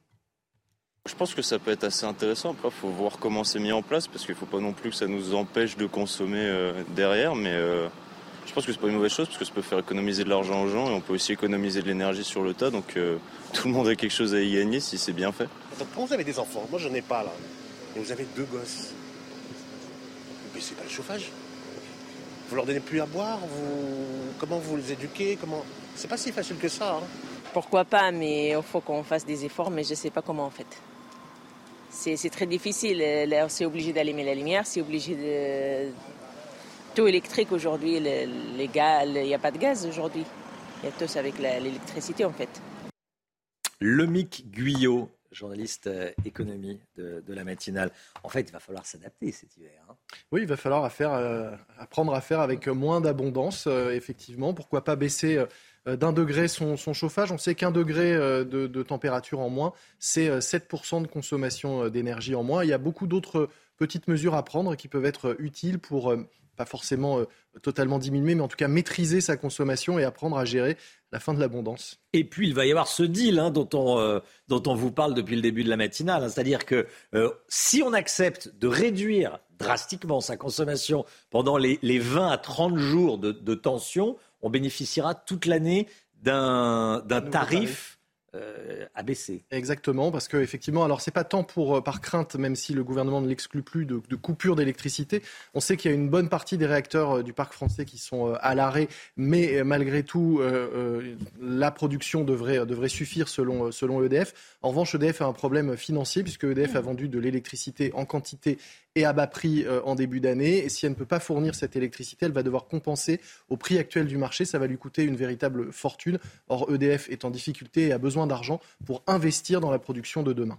À propos d'électricité et de centrales nucléaires, merci Lomik. Nous sommes aux portes d'une catastrophe nucléaire. C'est ce qu'a dit cette nuit le président ukrainien Volodymyr Zelensky à propos de la centrale nucléaire de Zaporizhia. Elle est totalement déconnectée du réseau ukrainien depuis hier à cause de dommages euh, sur les lignes électriques. C'est une première dans son histoire. La plus grande centrale nucléaire d'Europe et le théâtre de bombardements entre les troupes russes et ukrainiennes qui s'accusent mutuellement. Écoutez le président ukrainien. Des générateurs diesel ont immédiatement été activés pour fournir de l'énergie à la station elle-même pour la soutenir après l'arrêt. Le monde doit comprendre la menace que cela représente. Si les générateurs diesel n'avaient pas été activés, si l'automatisation et le personnel de la centrale n'avaient pas réagi après la panne, nous aurions été contraints de surmonter les conséquences d'un accident nucléaire. La Russie a mis les Ukrainiens, tout comme l'ensemble des Européens, aux portes d'une catastrophe nucléaire.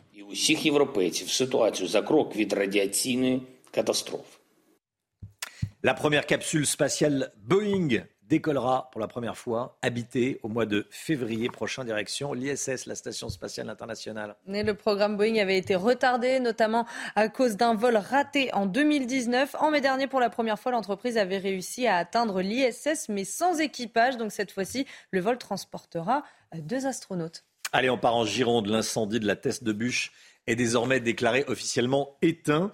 Il avait euh, détruit 7000 hectares le mois dernier. Dans la zone de Landiras et d'Ostins, la situation est plus compliquée en revanche. Hein. les pompiers et militaires sur place continuent leurs opérations pour éviter de nouveaux euh, départs de feu. Voyez ce reportage signé Jérôme Rampon. En Gironde, les pompiers sont toujours sur le qui-vive. Le sol est toujours chaud et les départs de feu fréquents. Le départ de feu serait à l'origine d'un impact de foudre. La, foudre est tombée dans la nuit. Euh, le feu a, tapé un pin et est ressorti. Les conditions météo restent, restent agréables pour la saison estivale, mais défavorables en termes de, feu de forêt. Donc, euh, et la pluie qui est tombée n'est pas suffisante pour, euh, pour le, le récit. Le feu de l'Andiras est loin d'être éteint. Même si l'on ne voit plus de fumée au loin, ils sont toujours là, en sous-sol, alimentés par de la lignite.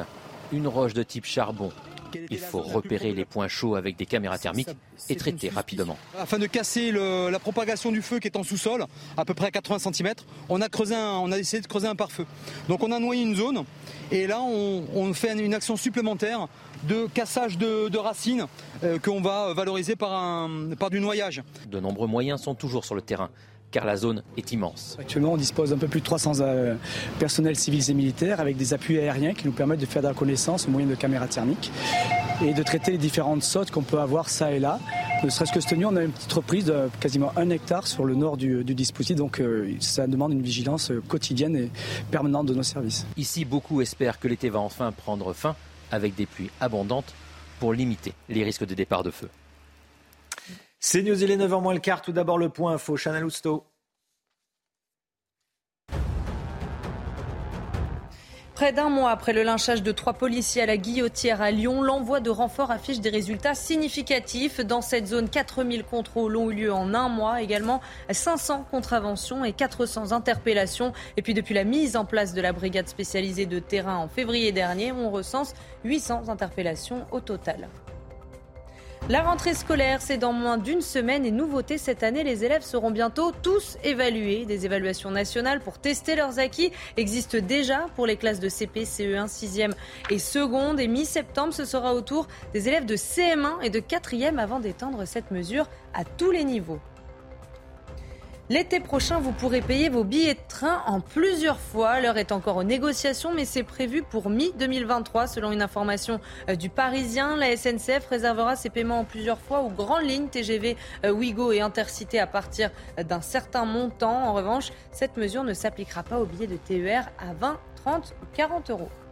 En fait, en vous écoutant, je ne sais pas s'il faut se réjouir ou pas de pouvoir payer ses billets de train en, plusieurs fois. Euh, ça veut dire que c'est hors de prix. Ah oui, c'est super cher. Euh, hors de prix. Après, euh, c'est une réalité, ça coûte cher, l'électricité coûte cher, et le train, ça roule à l'électricité. Donc, bon. allez, la santé, et on va rester dans les transports, plutôt dans la voiture. Le mal des transports, qu'est-ce que c'est? Il y aura beaucoup de monde aujourd'hui sur la route. C'est rouge selon Bison Futé. Ce sont euh, les derniers retours de cet été. Le mal des transports, qu'est-ce que c'est? Les réponses, la réponse du docteur Millot. C'est tout de suite.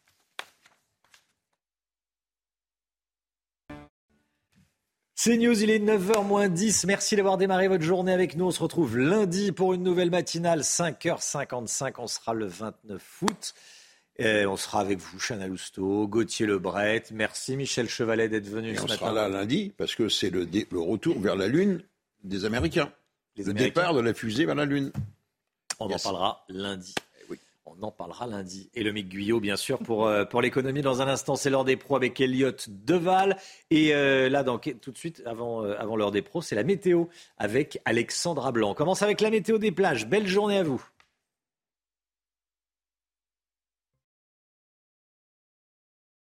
Conditions météo assez mitigées vendredi après-midi avec le maintien de quelques orages, un petit peu à l'image des jours précédents. On retrouve un temps assez mitigé, assez perturbé avec un conflit de masse d'air et donc conséquence, le temps va rester assez brumeux, assez nuageux au pied des Pyrénées avec le maintien, je vous le disais, de quelques petits orages sur les régions de l'Est, principalement entre les Alpes du Sud, le Mercantour ou encore en allant du côté de la montagne corse. À noter également le vent en Méditerranée, mais qui va avoir tout de même tendance à faiblir avec des rafales de l'ordre de 60 à 70 km par heure. Les températures, on respire un petit peu mieux, température en baisse par rapport aux jours précédents. Ça reste tout de même estival, 27 à Paris, 29 degrés en moyenne pour Toulouse. Ça reste même chaud autour du golfe du Lyon, 34 degrés du côté de Marseille ou encore de Montpellier. Vous aurez en moyenne 29 degrés à Grenoble et 24 degrés à Strasbourg. Votre week-end, je sais que ça vous intéresse. Conditions météo assez mitigées une nouvelle fois euh, demain après-midi, mais uniquement sur les régions de l'Est, puisque sur les trois quarts du pays, même sur 80% du territoire, vous allez avoir un temps sec et ensoleillé, plein soleil au nord, plein soleil également sur la façade ouest ou encore en allant euh, vers les régions méridionales, le tout dans des températures à peu près stationnaires et respirables, 27 degrés au nord, 30 degrés en moyenne dans le sud.